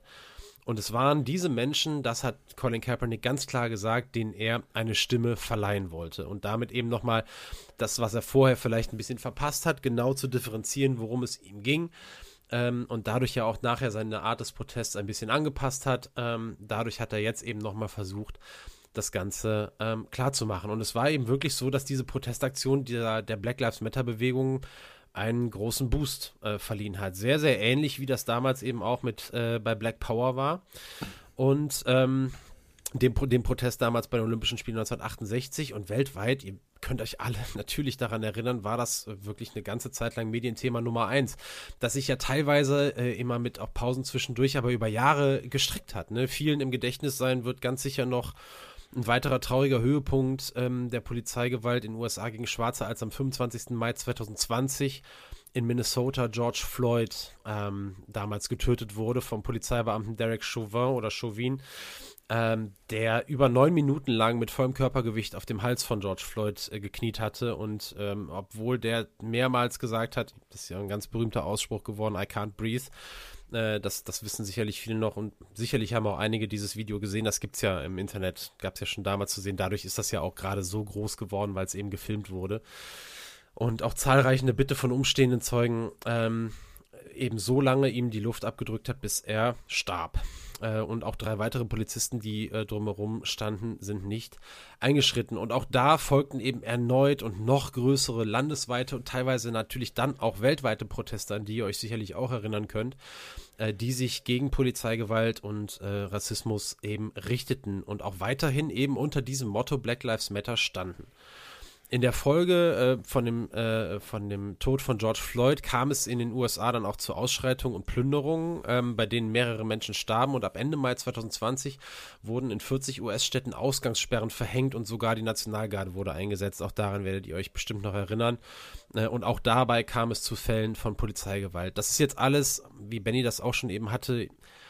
Wie, ihr wisst das auch alle man kann da jetzt noch viel, viel mehr ins Detail gehen. Wir könnten auch jetzt wirklich nochmal die Anfänge der Black Lives Matter-Bewegung ganz genau ähm, unter die Lupe nehmen. Wir müssen das ein bisschen im Rahmen halten jetzt, sonst müsste man theoretisch nochmal eine zweite Geschichtsstunde einbauen. Aber ich glaube, ihr wisst alle, ähm, worum es ging. Ähm, ja, gerade zu Beginn von Kaepernicks Aktion vier Jahre vorher, also vier Jahre vor dem Tod von George Floyd, während der ähm, Nationalhymne vorspielen eben nicht zu stehen. Da schien die äh, Absicht von Kaepernick auf Missstände aufmerksam zu machen, die er ja klar eigentlich formuliert hat, nicht allen klar zu sein oder eben nicht klar sein zu wollen. Und es gab weiterhin, auch nachdem er das ein bisschen deutlicher noch gesagt hatte, eine wahnsinnige Welle an Kritik auch an Kaepernick. Äh, prominentes Beispiel, Donald Trump zu diesem Zeitpunkt damals im Sommer 2016 im Wahlkampf als Präsidentschaftskandidat der Republik äh, Republikaner, der äh, Kaepernick öffentlichkeitswirksam dazu aufgerufen hat, sich am besten, Zitat, ein neues Land zu suchen.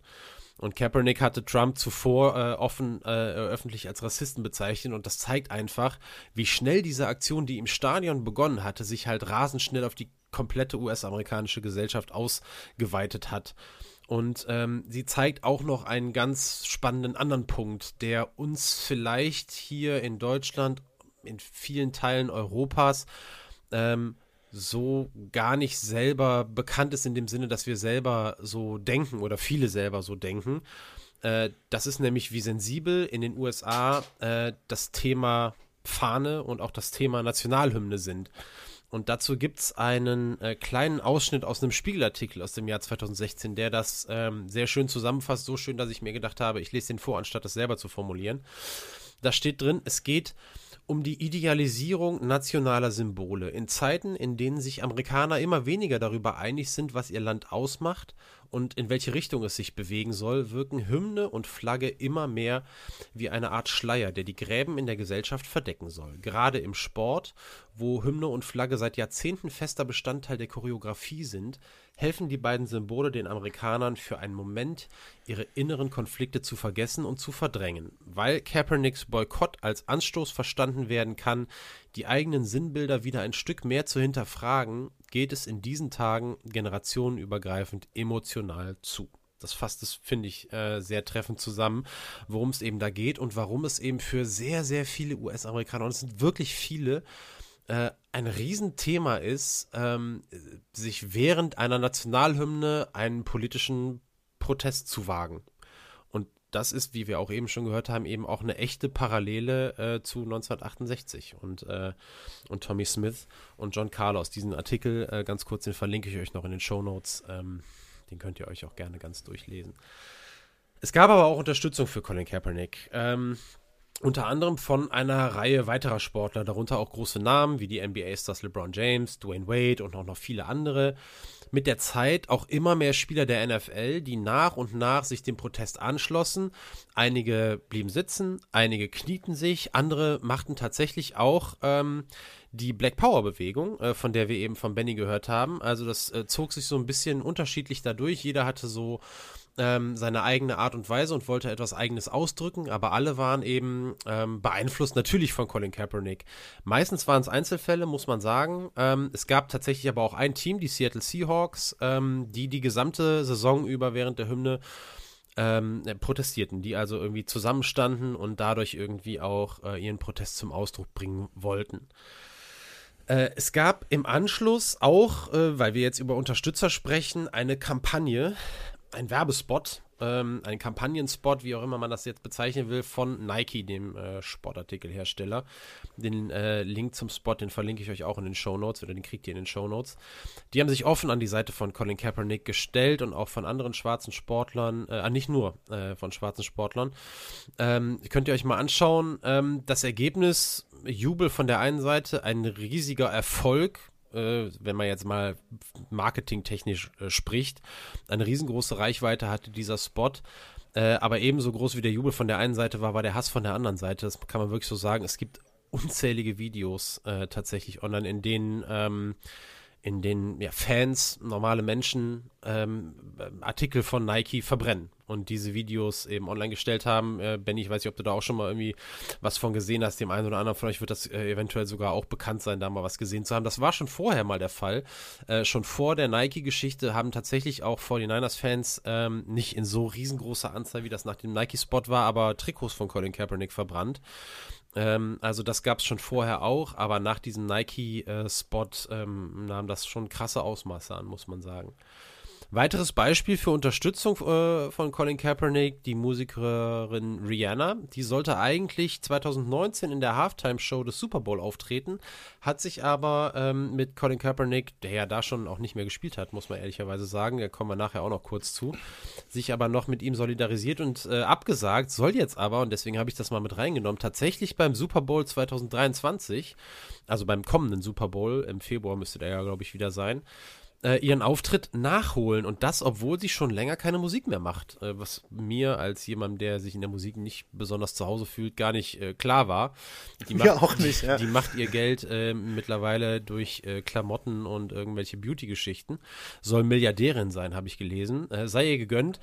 Auf jeden Fall ähm, wird sie zurückkehren auf die Musikbühne und wird in der Halftime-Show 2023 beim Super Bowl spielen. Und da muss ich ehrlicherweise auch sagen, mit der Hintergrundgeschichte bin ich tatsächlich mal gespannt, was das für eine Art von Show wird, weil ich mir nicht vorstellen kann, dass das eine komplett unpolitische Geschichte wird. Ähm, das dazu noch. Eine will ich noch nennen, ähm, weil deren Aktion ebenfalls für Aufsehen gesorgt hat ähm, und der Name auch recht bekannt ist für alle, die sich mit äh, Frauenfußball auseinandergesetzt haben. Schon mal Megan Rapino ist ähm, das Stichwort. Die kniete ähm, auch im Zeichen von Kaepernick äh, von den Spielen ihres Clubs, ich glaube, das war damals schon OL Rain, ähm, während der Hymne und ihr Verein sah sich dazu tatsächlich da, äh, dadurch dazu veranlasst, die Hymne früher abzuspielen, noch bevor die Spielerinnen äh, aufs Feld gingen, noch während die in der Kabine waren, um eben diese Proteste zu verhindern, äh, was etwas ist, was ich nicht mitbekommen habe, äh, was Megan Rapino auch rasend gemacht hat, die aber auch damals gesagt hat, ähm,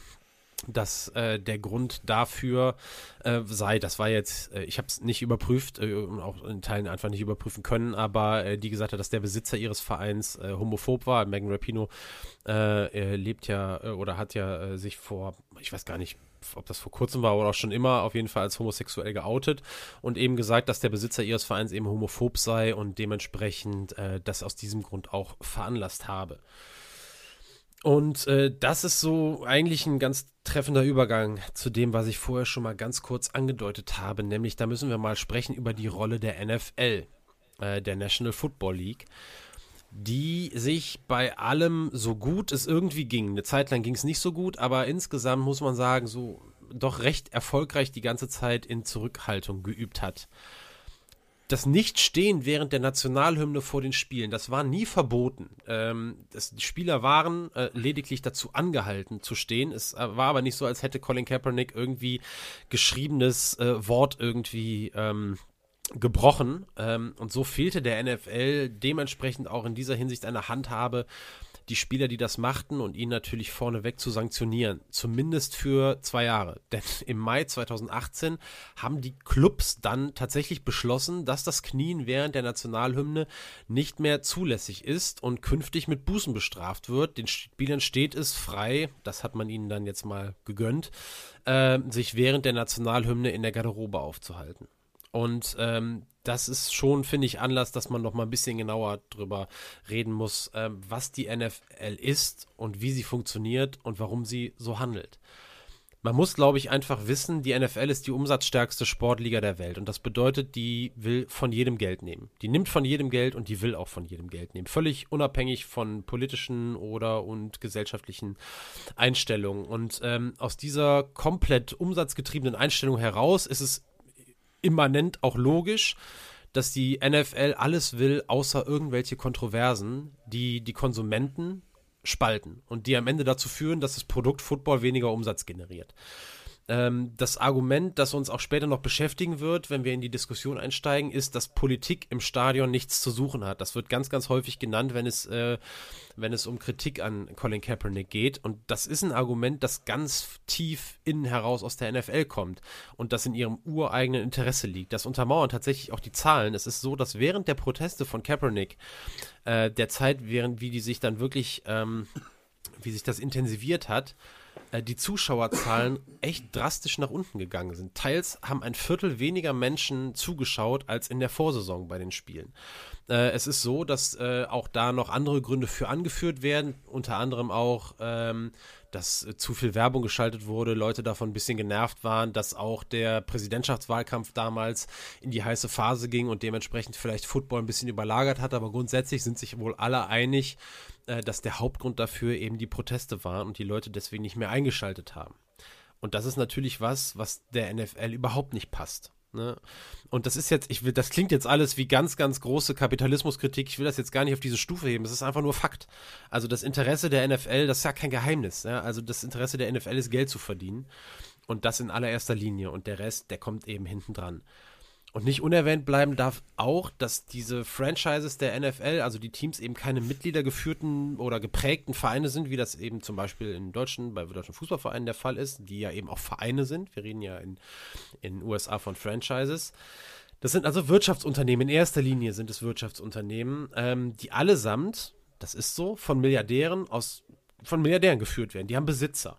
Und alle diese 32 Besitzer, 32 NFL-Teams gibt, äh, gibt es alle Besitzer sind weiß und alle sind Milliardäre und alle sind so alt, dass sie schon Rente kriegen könnten. So, das ist halt einfach so. So, es ist eine kleine Bubble an Menschen, äh, sehr reicher Männer, die die Geschicke der umsatzstärksten Sportliga der Welt leiten und kontrollieren. Und so eine Entscheidung wie die aus dem Jahr 2018, jetzt das Knien zu sanktionieren, die macht eben das auch erst möglich, dass eben, ähm, das ist jetzt keine diverse äh, Geschichte da in diesen, in diesen äh, obersten Ligen der, der Clubbesitzer, sondern das ist alles eine Bubble. Ja?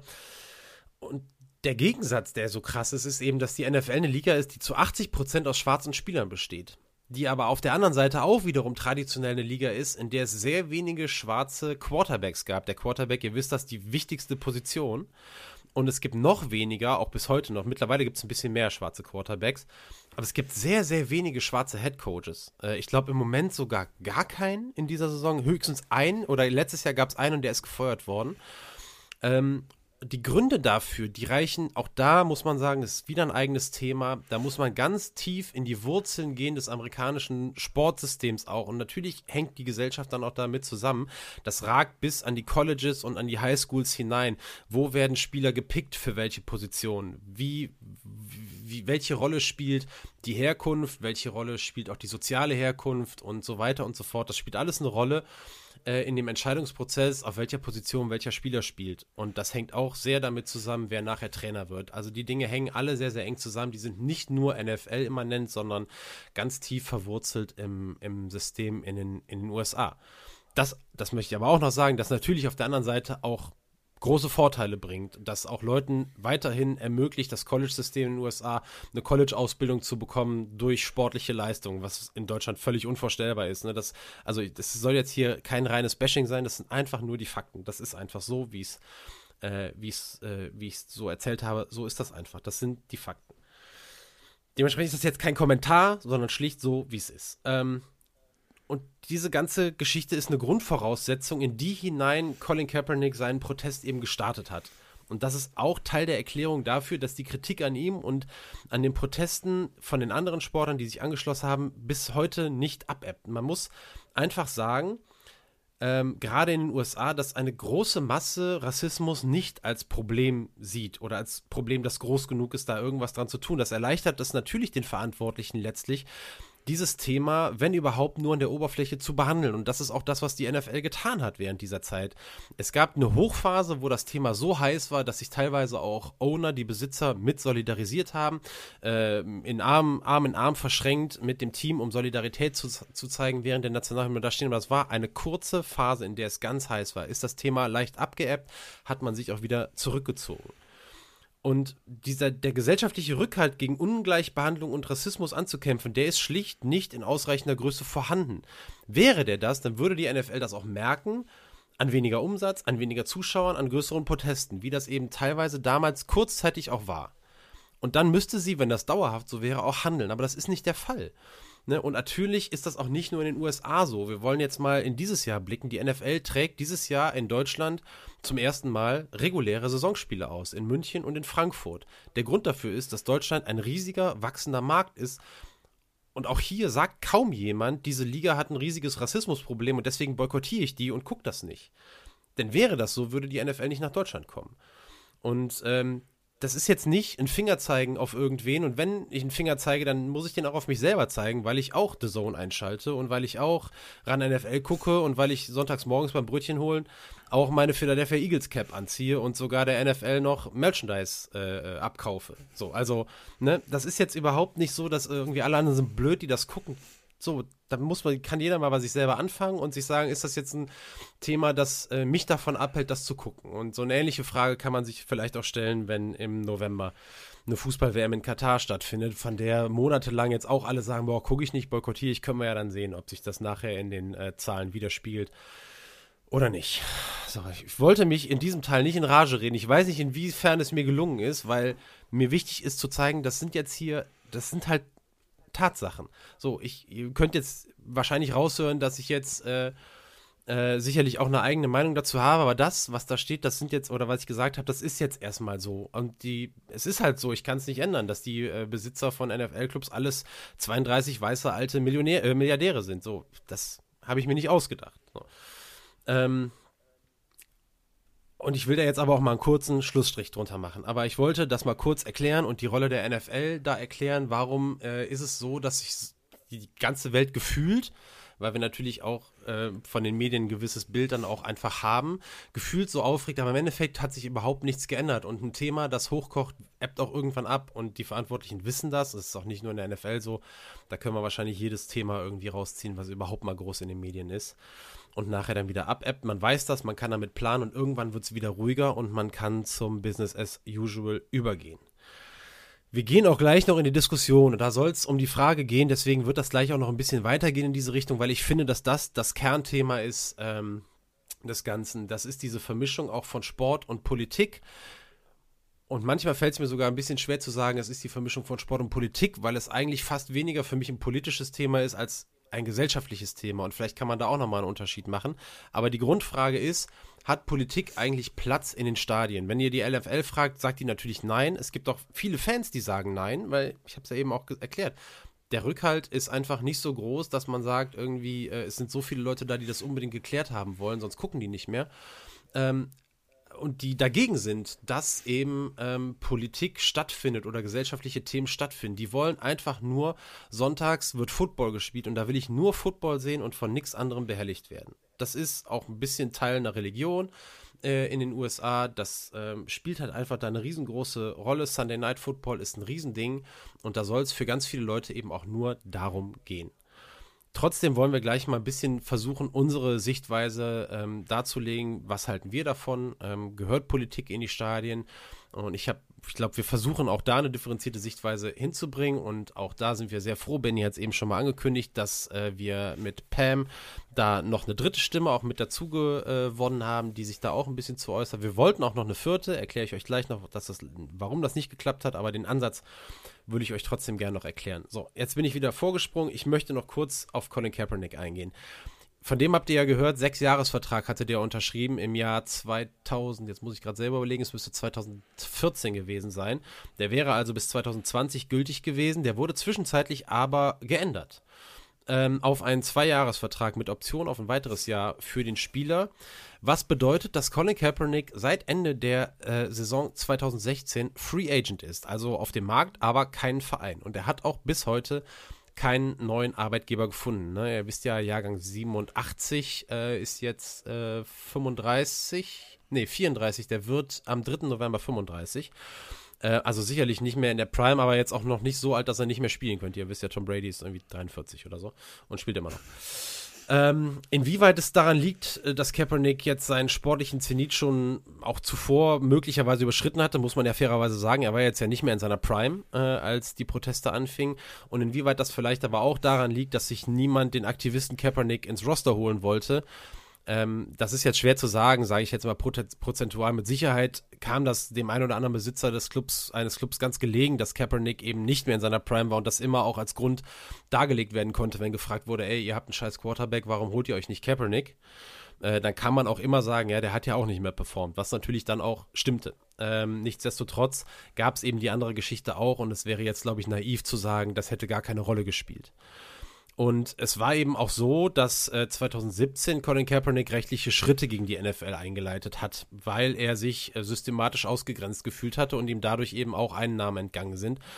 Es wurde äh, sich dann nachher, zwei, zwei Jahre später, in, außergerichtlich mit der NFL geeinigt. Äh, die Abfindungshöhe, es gab eine Abfindung, darüber wurde Stillschweigen vereinbart. Es gibt Zahlen zwischen 10 Millionen US-Dollar und 100 Millionen US-Dollar, die in den Medien kursierten. Können wir jetzt nichts Genaues zu sagen. Fakt ist, Colin Kaepernick äh, spielt im Moment kein Football. Er hat tatsächlich dieses Jahr irgendwie versucht nochmal ähm, in einem Tryout äh, sein, Glück, äh, sein Glück zu finden und einen Platz in einem äh, NFL-Roster zu kriegen, hat äh, aber keinen Platz bekommen.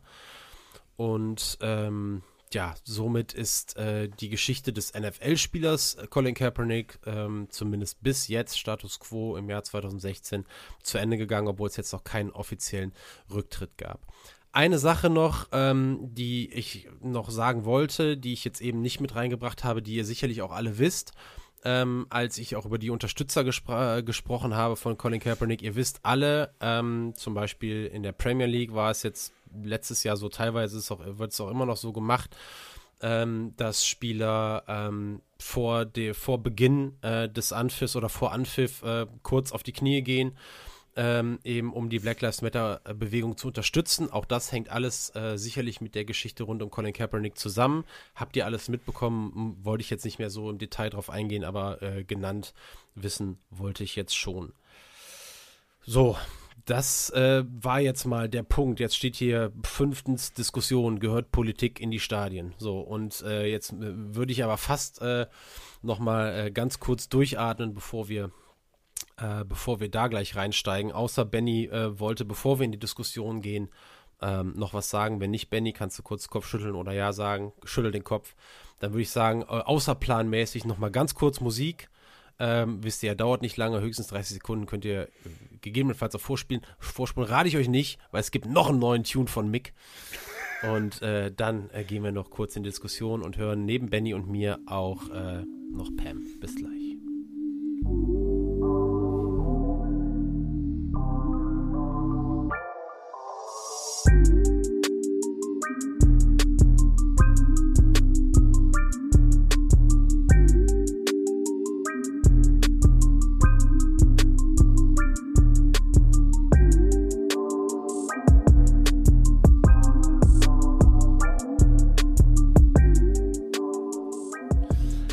Also, die Frage, gehört Politik in die Stadien? Sehr, sehr allgemein jetzt gestellt. Wir gehen jetzt ein bisschen mehr ins Detail. Es, ähm, ein großer Teil der Kritik, gerade der anfänglichen Kritik an Colin Kaepernick für seine Entscheidung, während der US-Nationalhymne zu sitzen, beziehungsweise später zu knien, ähm, die war eben, die Begründung dafür war eben so, dass man gesagt hat, Sport und Politik sollen voneinander getrennt werden. Das ist ja eine, das ist ja eine Aussage, die kennt man ja auch, die kannte man ja auch schon vorher. Und Athleten sollen eben ihren Sport nachgehen und sich nicht politisch äußern. Ich habe ganz kurz eben angesprochen, diese ja, fast Religion, Sunday Night Football.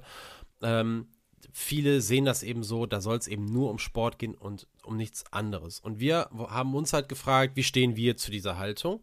Und ähm, wir haben auch gedacht, wieso fragen wir nicht mal ähm, eine Leistungssportlerin, beziehungsweise jetzt mittlerweile ja eine ehemalige Leistungssportlerin. Wir haben ja glücklicherweise einen guten Draht zu einer und äh, haben Pam eben auch diese Frage geschickt, Pamela Dudkiewicz-Emmerich, und ähm, die hat uns auch eine Voicemail geschickt, die wir zweiteilen und gleich hören werden. Nach dem ersten Teil machen wir mal eine äh, kurze, äh, haken wir ganz kurz ein, Und dann hören wir den zweiten Teil, der nämlich einen anderen Aspekt betrachtet, der extrem spannend ist, den wir überhaupt nicht auf dem Schirm hatten. Konnten wir auch nicht, weil wir keine Leistungssportler sind. Dazu aber gleich mehr.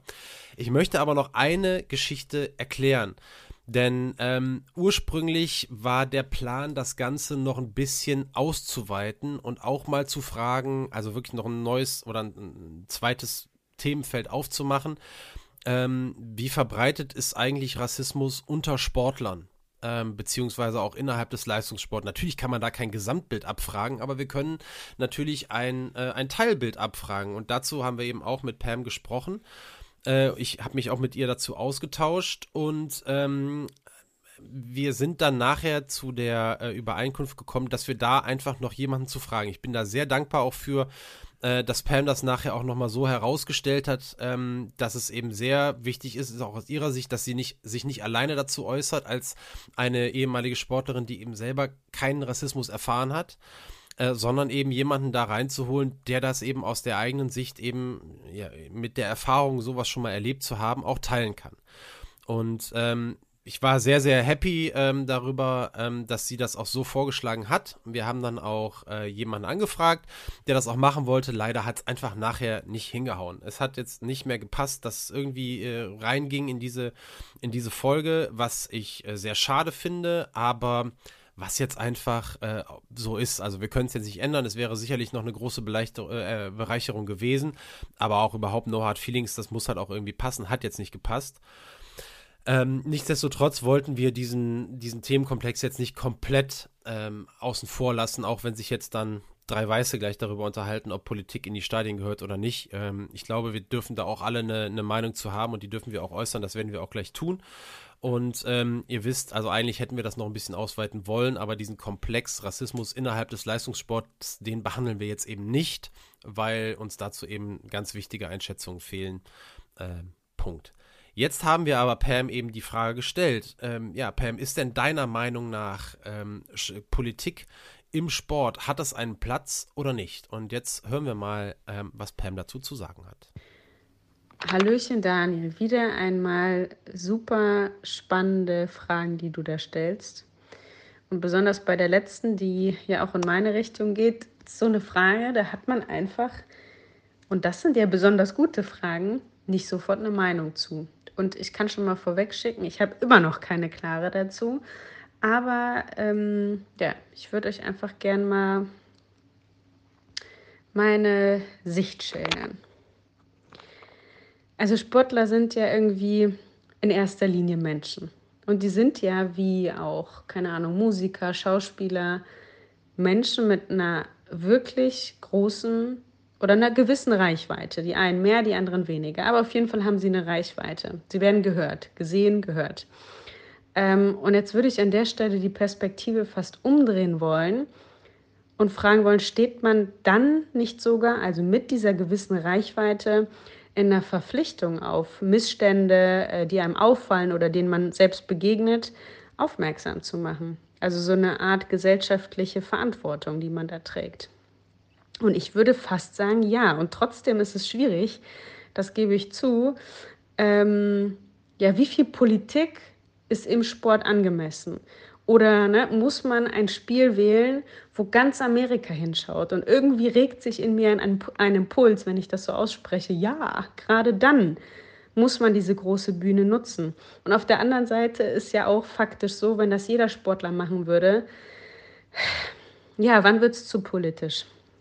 wann ist zu viel Politik oder wann wird die Bühne des Sports zu sehr äh, fremd entzweckt. Und ja, dafür gibt es wahrscheinlich irgendwie keine richtige Antwort drauf.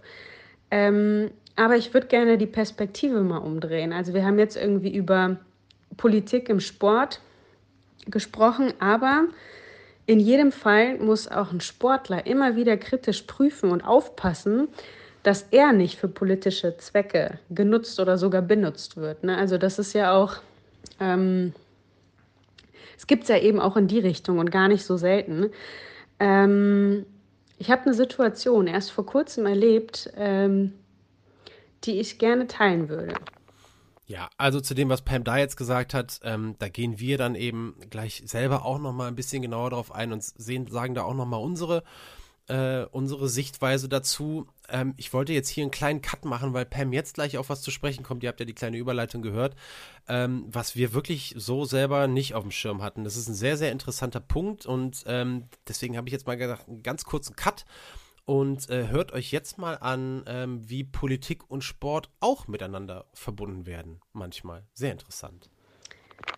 Ja, eine Situation, die ich gemeinsam mit meinen Freunden erlebt habe und wir auch genau darüber gesprochen haben und uns das hat nachdenken lassen.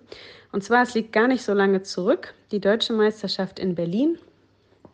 Äh, und im Nachgang haben wohl viele Zuschauende den Weg in einen nahegelegenen Biergarten gesucht, so auch ich mit meinen Freunden. Es waren äh, ganz viele bekannte Gesichter da. Der ein oder andere deutsche Meister hat sich noch ein Bierchen gegönnt. Äh, die Freunde der Leichtathletik waren da. So ein kleines äh, Vereinstreffen, so ein Zusammenkommen. Also es war total nett.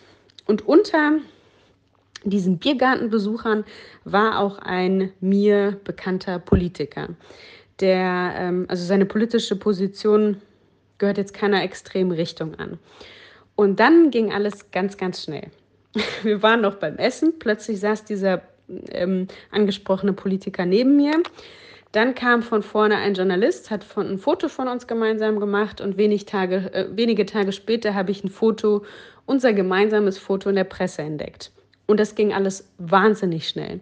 So wahnsinnig schnell, dass als der Politiker dann weg war, wir da in der Runde saßen und dachten, wow, also wie schnell, erstens ist uns nochmal klar geworden, was, glaube ich, jeder Sportler erlebt hat, es ist total üblich, dass Politiker, also die, die Politik, Menschen aus dem Sport, also den Sport, ja, für so eine Selbstvermarktung nutzen. Weil am Schluss war es nichts anderes, das muss man einfach so sagen. Und wir haben uns dann gefragt, also in dem Fall war es jetzt wirklich nicht schlimm, aber was wäre gewesen, wenn das ein Politiker wäre, wie gesagt, weil es wahnsinnig schnell ging, der ähm, ja eine politische Haltung hat, die ich überhaupt nicht teile, ganz im Gegenteil, äh, die ich furchtbar finde. Und ich finde, diese Situation macht nochmal klar, ähm, wie schwierig es ist, zu dem Thema eine klare Haltung zu haben, und es eben nicht trennscharf ist. Trennscharf, man nicht trennscharf sagen kann, da ist der Sport und da ist die Politik, weil die sich schon lange, lange gegenseitig bedingen. Und wie gesagt, ähm, also Sport in Poli äh, der Sport in der Politik ähm, auch wirklich für die Selbstvermarktung schon lange genutzt wird. Also super schwierig, äh, da eine klare Haltung zu haben, aber ähm, ja, die Perspektive wollte ich auch mal aufziehen und bin ganz gespannt, was ihr dazu sagt. Ja, Benny, Politiker, die sich auf einer Bierbank äh, neben dich setzen und ein Foto mit dir machen wollen, äh, um sich dadurch auf eine gewisse Art und Weise zu profilieren. Äh, Punkt, den wir beide nicht auf dem Schirm hatten, oder?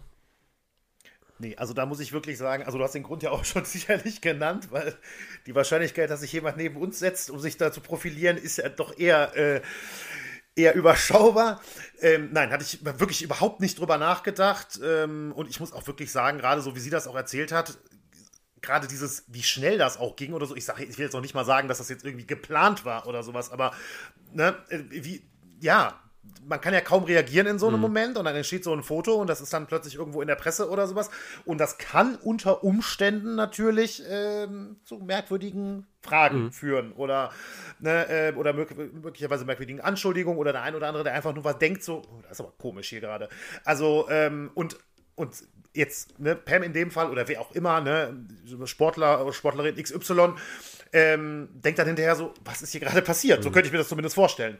Ne? Also wirklich ein Punkt, den ich überhaupt nicht auf dem Schirm hatte und ähm, ja, absolut äh, berechtigt. Fand ich super spannend, wie sie Ja, total. Das, und gerade halt auch, also gerade halt auch der Punkt, wenn es dann halt einfach vielleicht jemand ist, mit dessen äh, politischen Meinung man halt nicht übereinstimmt und man ist dann halt einfach auch ähm, völlig ähm, ja, erstmal wahrscheinlich perplex, so wie Pam das ja auch beschrieben hat, und dann nachher ja auch machtlos, weil äh, wenn die Person dann weg ist und dann ist einmal ein Foto gemacht und das ist dann einmal online, dann ist das halt online. Ne? Und dann muss man sich dann nachher gegebenenfalls erklären, äh, obwohl man völlig unverschuldet da in was hereingeraten ist. Ähm, gut, dass es in diesem Fall jetzt äh, eben offensichtlich nicht so war, aber ähm, ja, immer irgendwie noch so ein Ding, was man vielleicht in Zukunft mal mitdenken muss, wenn man so etwas sieht und vielleicht etwas überrascht mal schaut.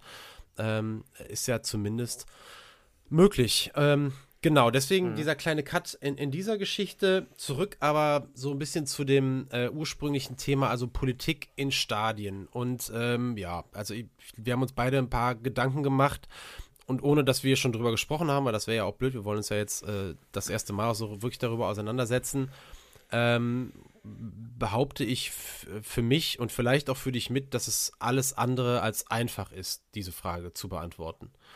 Ähm, der erste Impuls bei mir ist klar, wie soll es überhaupt möglich sein, Politik und gesellschaftliche Themen überhaupt aus dem Sport rauszuhalten?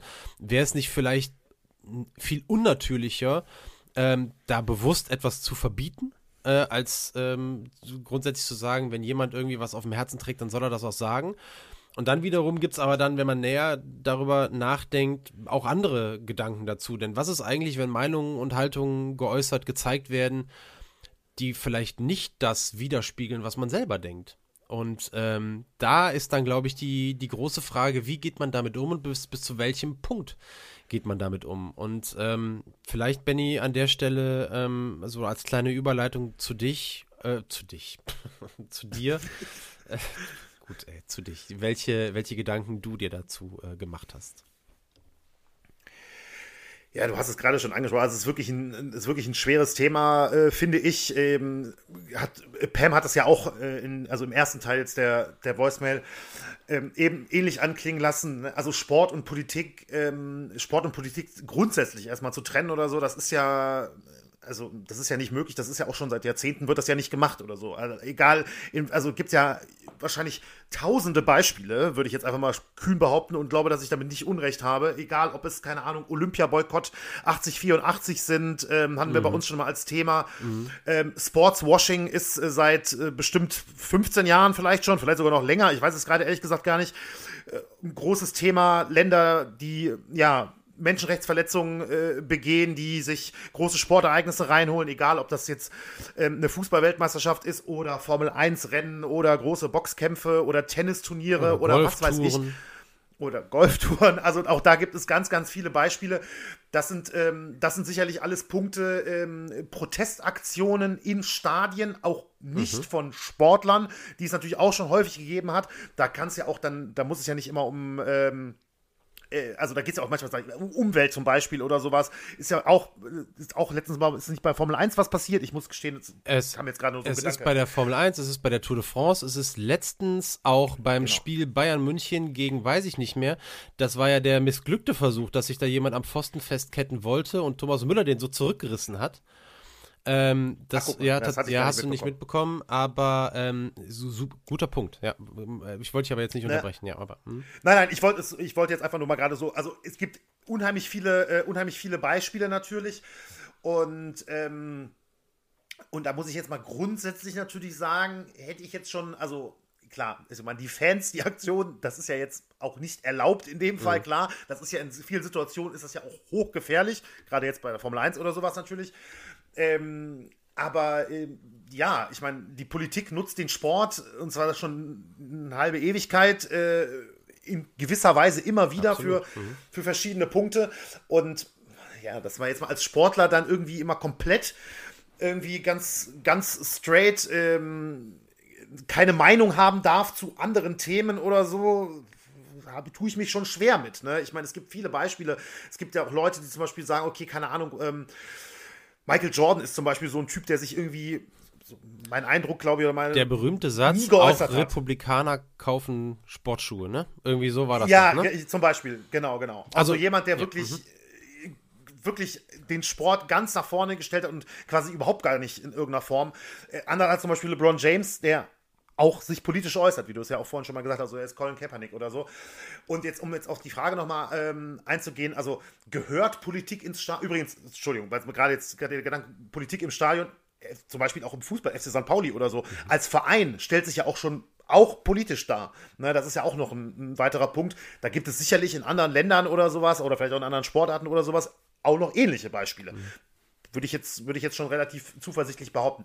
Aber ähm, grundsätzlich zurück, also gehört Politik ins Stadion? Ich finde, die Frage ist so ein bisschen, also das gehört, finde ich, nicht ins Stadion. Also das kann, da kann ich jetzt nicht Ja zu sagen, weil das wäre für mich so, als würde jedes Mal was passieren müssen. Das gehört dahin. Ne? Ähm, aber ähm, ich würde jetzt auch nicht, jetzt würde jetzt auch grundsätzlich dürfen Sportler auch mal gesellschaftliche Themen, politische Themen oder so weiter kritisieren, auch in der Ausübung ihres Sports würde ich jetzt auf jeden Fall nicht Nein zu sagen. Ne? Mhm. Aber du hast natürlich recht. Am Ende ist es natürlich auch immer so ein bisschen, ähm, klar, wenn es jetzt ganz extrem von der eigenen Meinung abweicht oder sowas, ist es ja, ja, das ist dann vielleicht auch wieder von Fall zu Fall für den einen oder anderen schwierig, ähm, schwierig zu sagen. Da, es ist, es ist einfach eine Frage, die sehr, sehr schwer zu beantworten ist. Also, ne, es sind halt unterschiedliche Punkte. Es ist erstmal das, was Pam ja sagt, ist ja die Reichweite. So, also jeder, also ja. es ist eine Plattform. Es ist eine Plattform, ähm, wenn wir Sportler sagen, also eine grundsätzliche Frage, dürfen sich Sportler, Sportlerinnen politisch äußern? Äh, wenn wir über Plattformen reden, zum Beispiel eigene Social-Media-Kanäle, die haben da eine große Followerschaft oder so. Natürlich, erstmal dürfen die natürlich sowieso, die sind ja Menschen, es gibt ja, freie Meinungsäußerung, dürfen die sowieso so. Das ist ja. ja völlig klar. Das ist auch nochmal ein bisschen was anderes, äh, eben als das im Stadion zu machen. Und im Stadion heißt ja zum Beispiel irgendwelche ähm, Aufschriften auf T-Shirts beim Trikotjubel oder so und die irgendeine mhm, politische Beispiel, Message ja. senden oder so. So, und ähm, da ist natürlich grundsätzlich erstmal so von der Haltung her, das stört jetzt äh, in dem Sinne nicht, wenn vielleicht eine Message rausposaunt wird, die ich selber ähm, entweder unterstütze oder der ich neutral gegenüberstehe. Und ähm, dann, dann gibt es da keine großen Probleme, beziehungsweise gibt es auch keine große Kritik, sage ich mal, vielleicht auch von Medienseiten oder wie auch immer habe mich aber erinnert, zum Beispiel, der Name wird dir ganz sicher auch was sagen und ist sicherlich auch mal ein Fall für Schattenseiten, äh, Paolo Di Canio. Ähm, ein mhm. äh, ehemaliger Fußballspieler, der sich selbst, auch ich habe es heute nochmal nachgeguckt, auch offen als rechtsextrem beschrieben hat. So, der sagt das über sich selbst.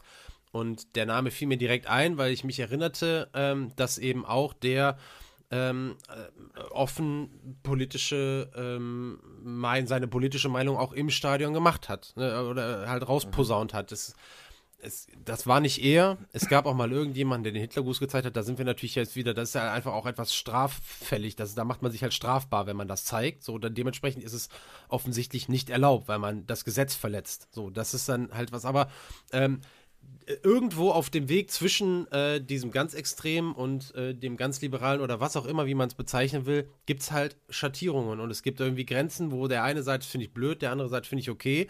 Und ich denke mir irgendwie, man muss vielleicht nachher am Ende des Tages, wenn wir zu einem Konsens zurückkommen, dass wir, wenn wir uns auf gesetzlichem Boden befinden, ja, dass wir uns auf demokratischem Boden befinden, vielleicht wir auch irgendwo alle noch mal ein bisschen lernen müssen auszuhalten, wenn jemand auch mal irgendwas macht, was nicht meine eigene Meinung ist dass man das einfach auf eine aushält. Solange wir uns irgendwo einfach darauf einigen, wir sind, wir verletzen nicht die Rechte anderer.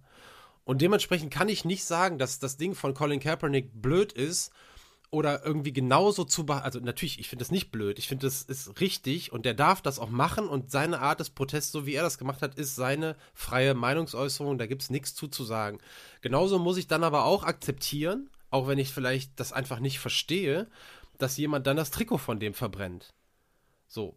Mhm. Dann muss ich das halt aushalten. Dann kann ich da vor dem, ähm, vor dem Bildschirm sitzen und mit dem Kopf schütteln und ich darf mich auch gerne fragen, ey, in welche Richtung bewegt man sich da, wenn, wenn so ein Protest, wenn die freie Meinungsäußerung von jemandem dazu führt, dass man öffentlichkeitswirksam anfängt, irgendwas von dem zu verbrennen, aber es ist halt auch dann das Recht dieses Menschen. Und irgendwo muss man zumindest so zu so einer gewissen Grundhaltung zurückkehren, dass man Meinungen von anderen aushalten muss.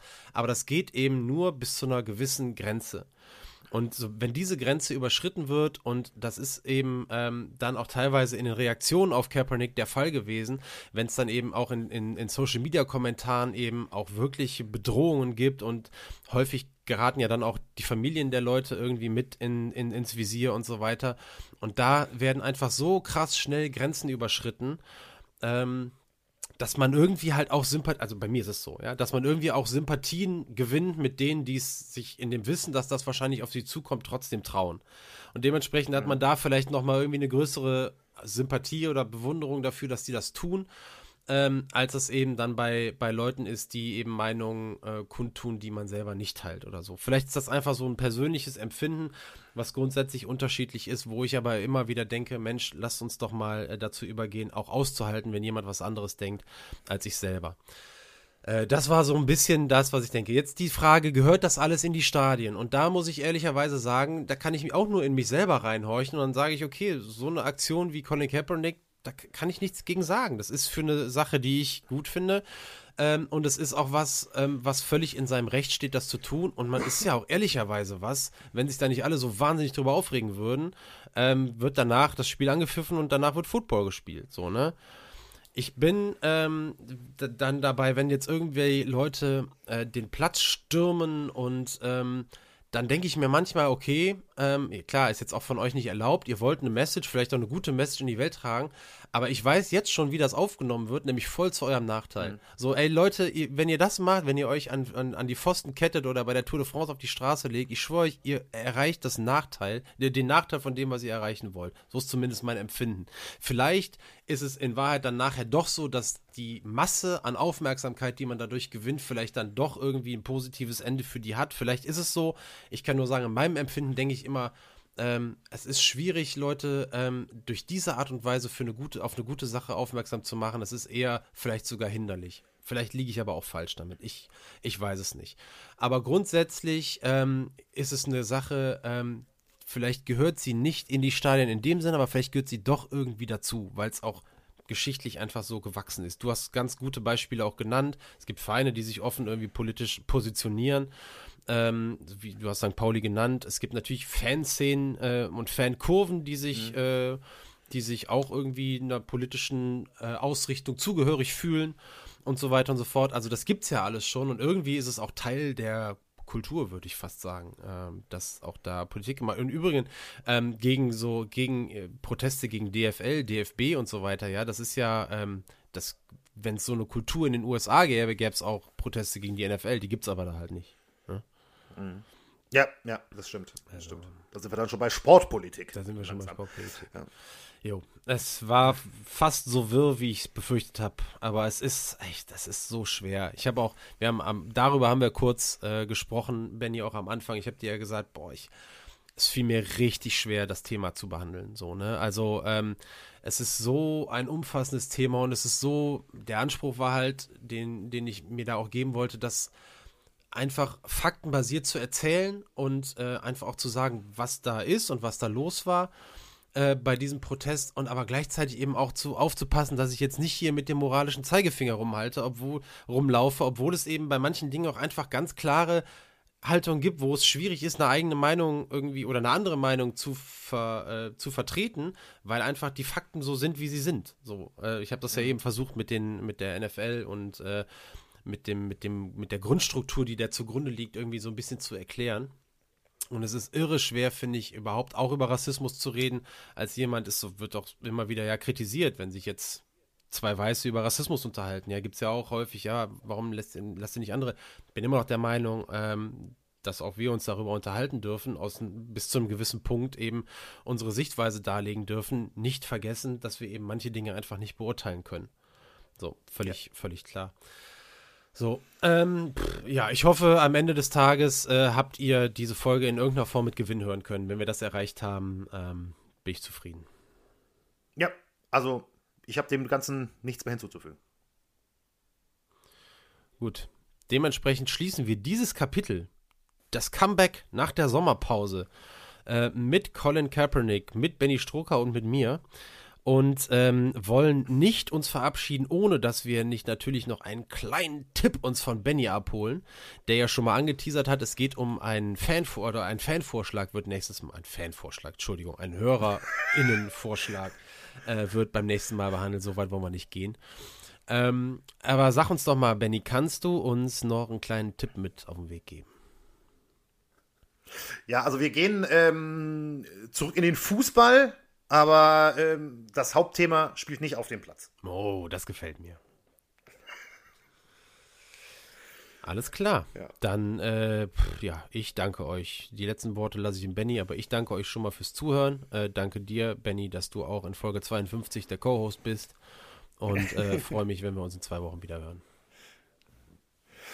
Ja, vielen Dank, Daniel. Ähm, auch natürlich für die Aufarbeitung des, des ganzen Themas. Kann ich mir vorstellen, dass das nicht einfach war. Von meiner Seite jetzt nur noch einmal, ähm, ja, Dankeschön natürlich, ein großes Dankeschön fürs Zuhören.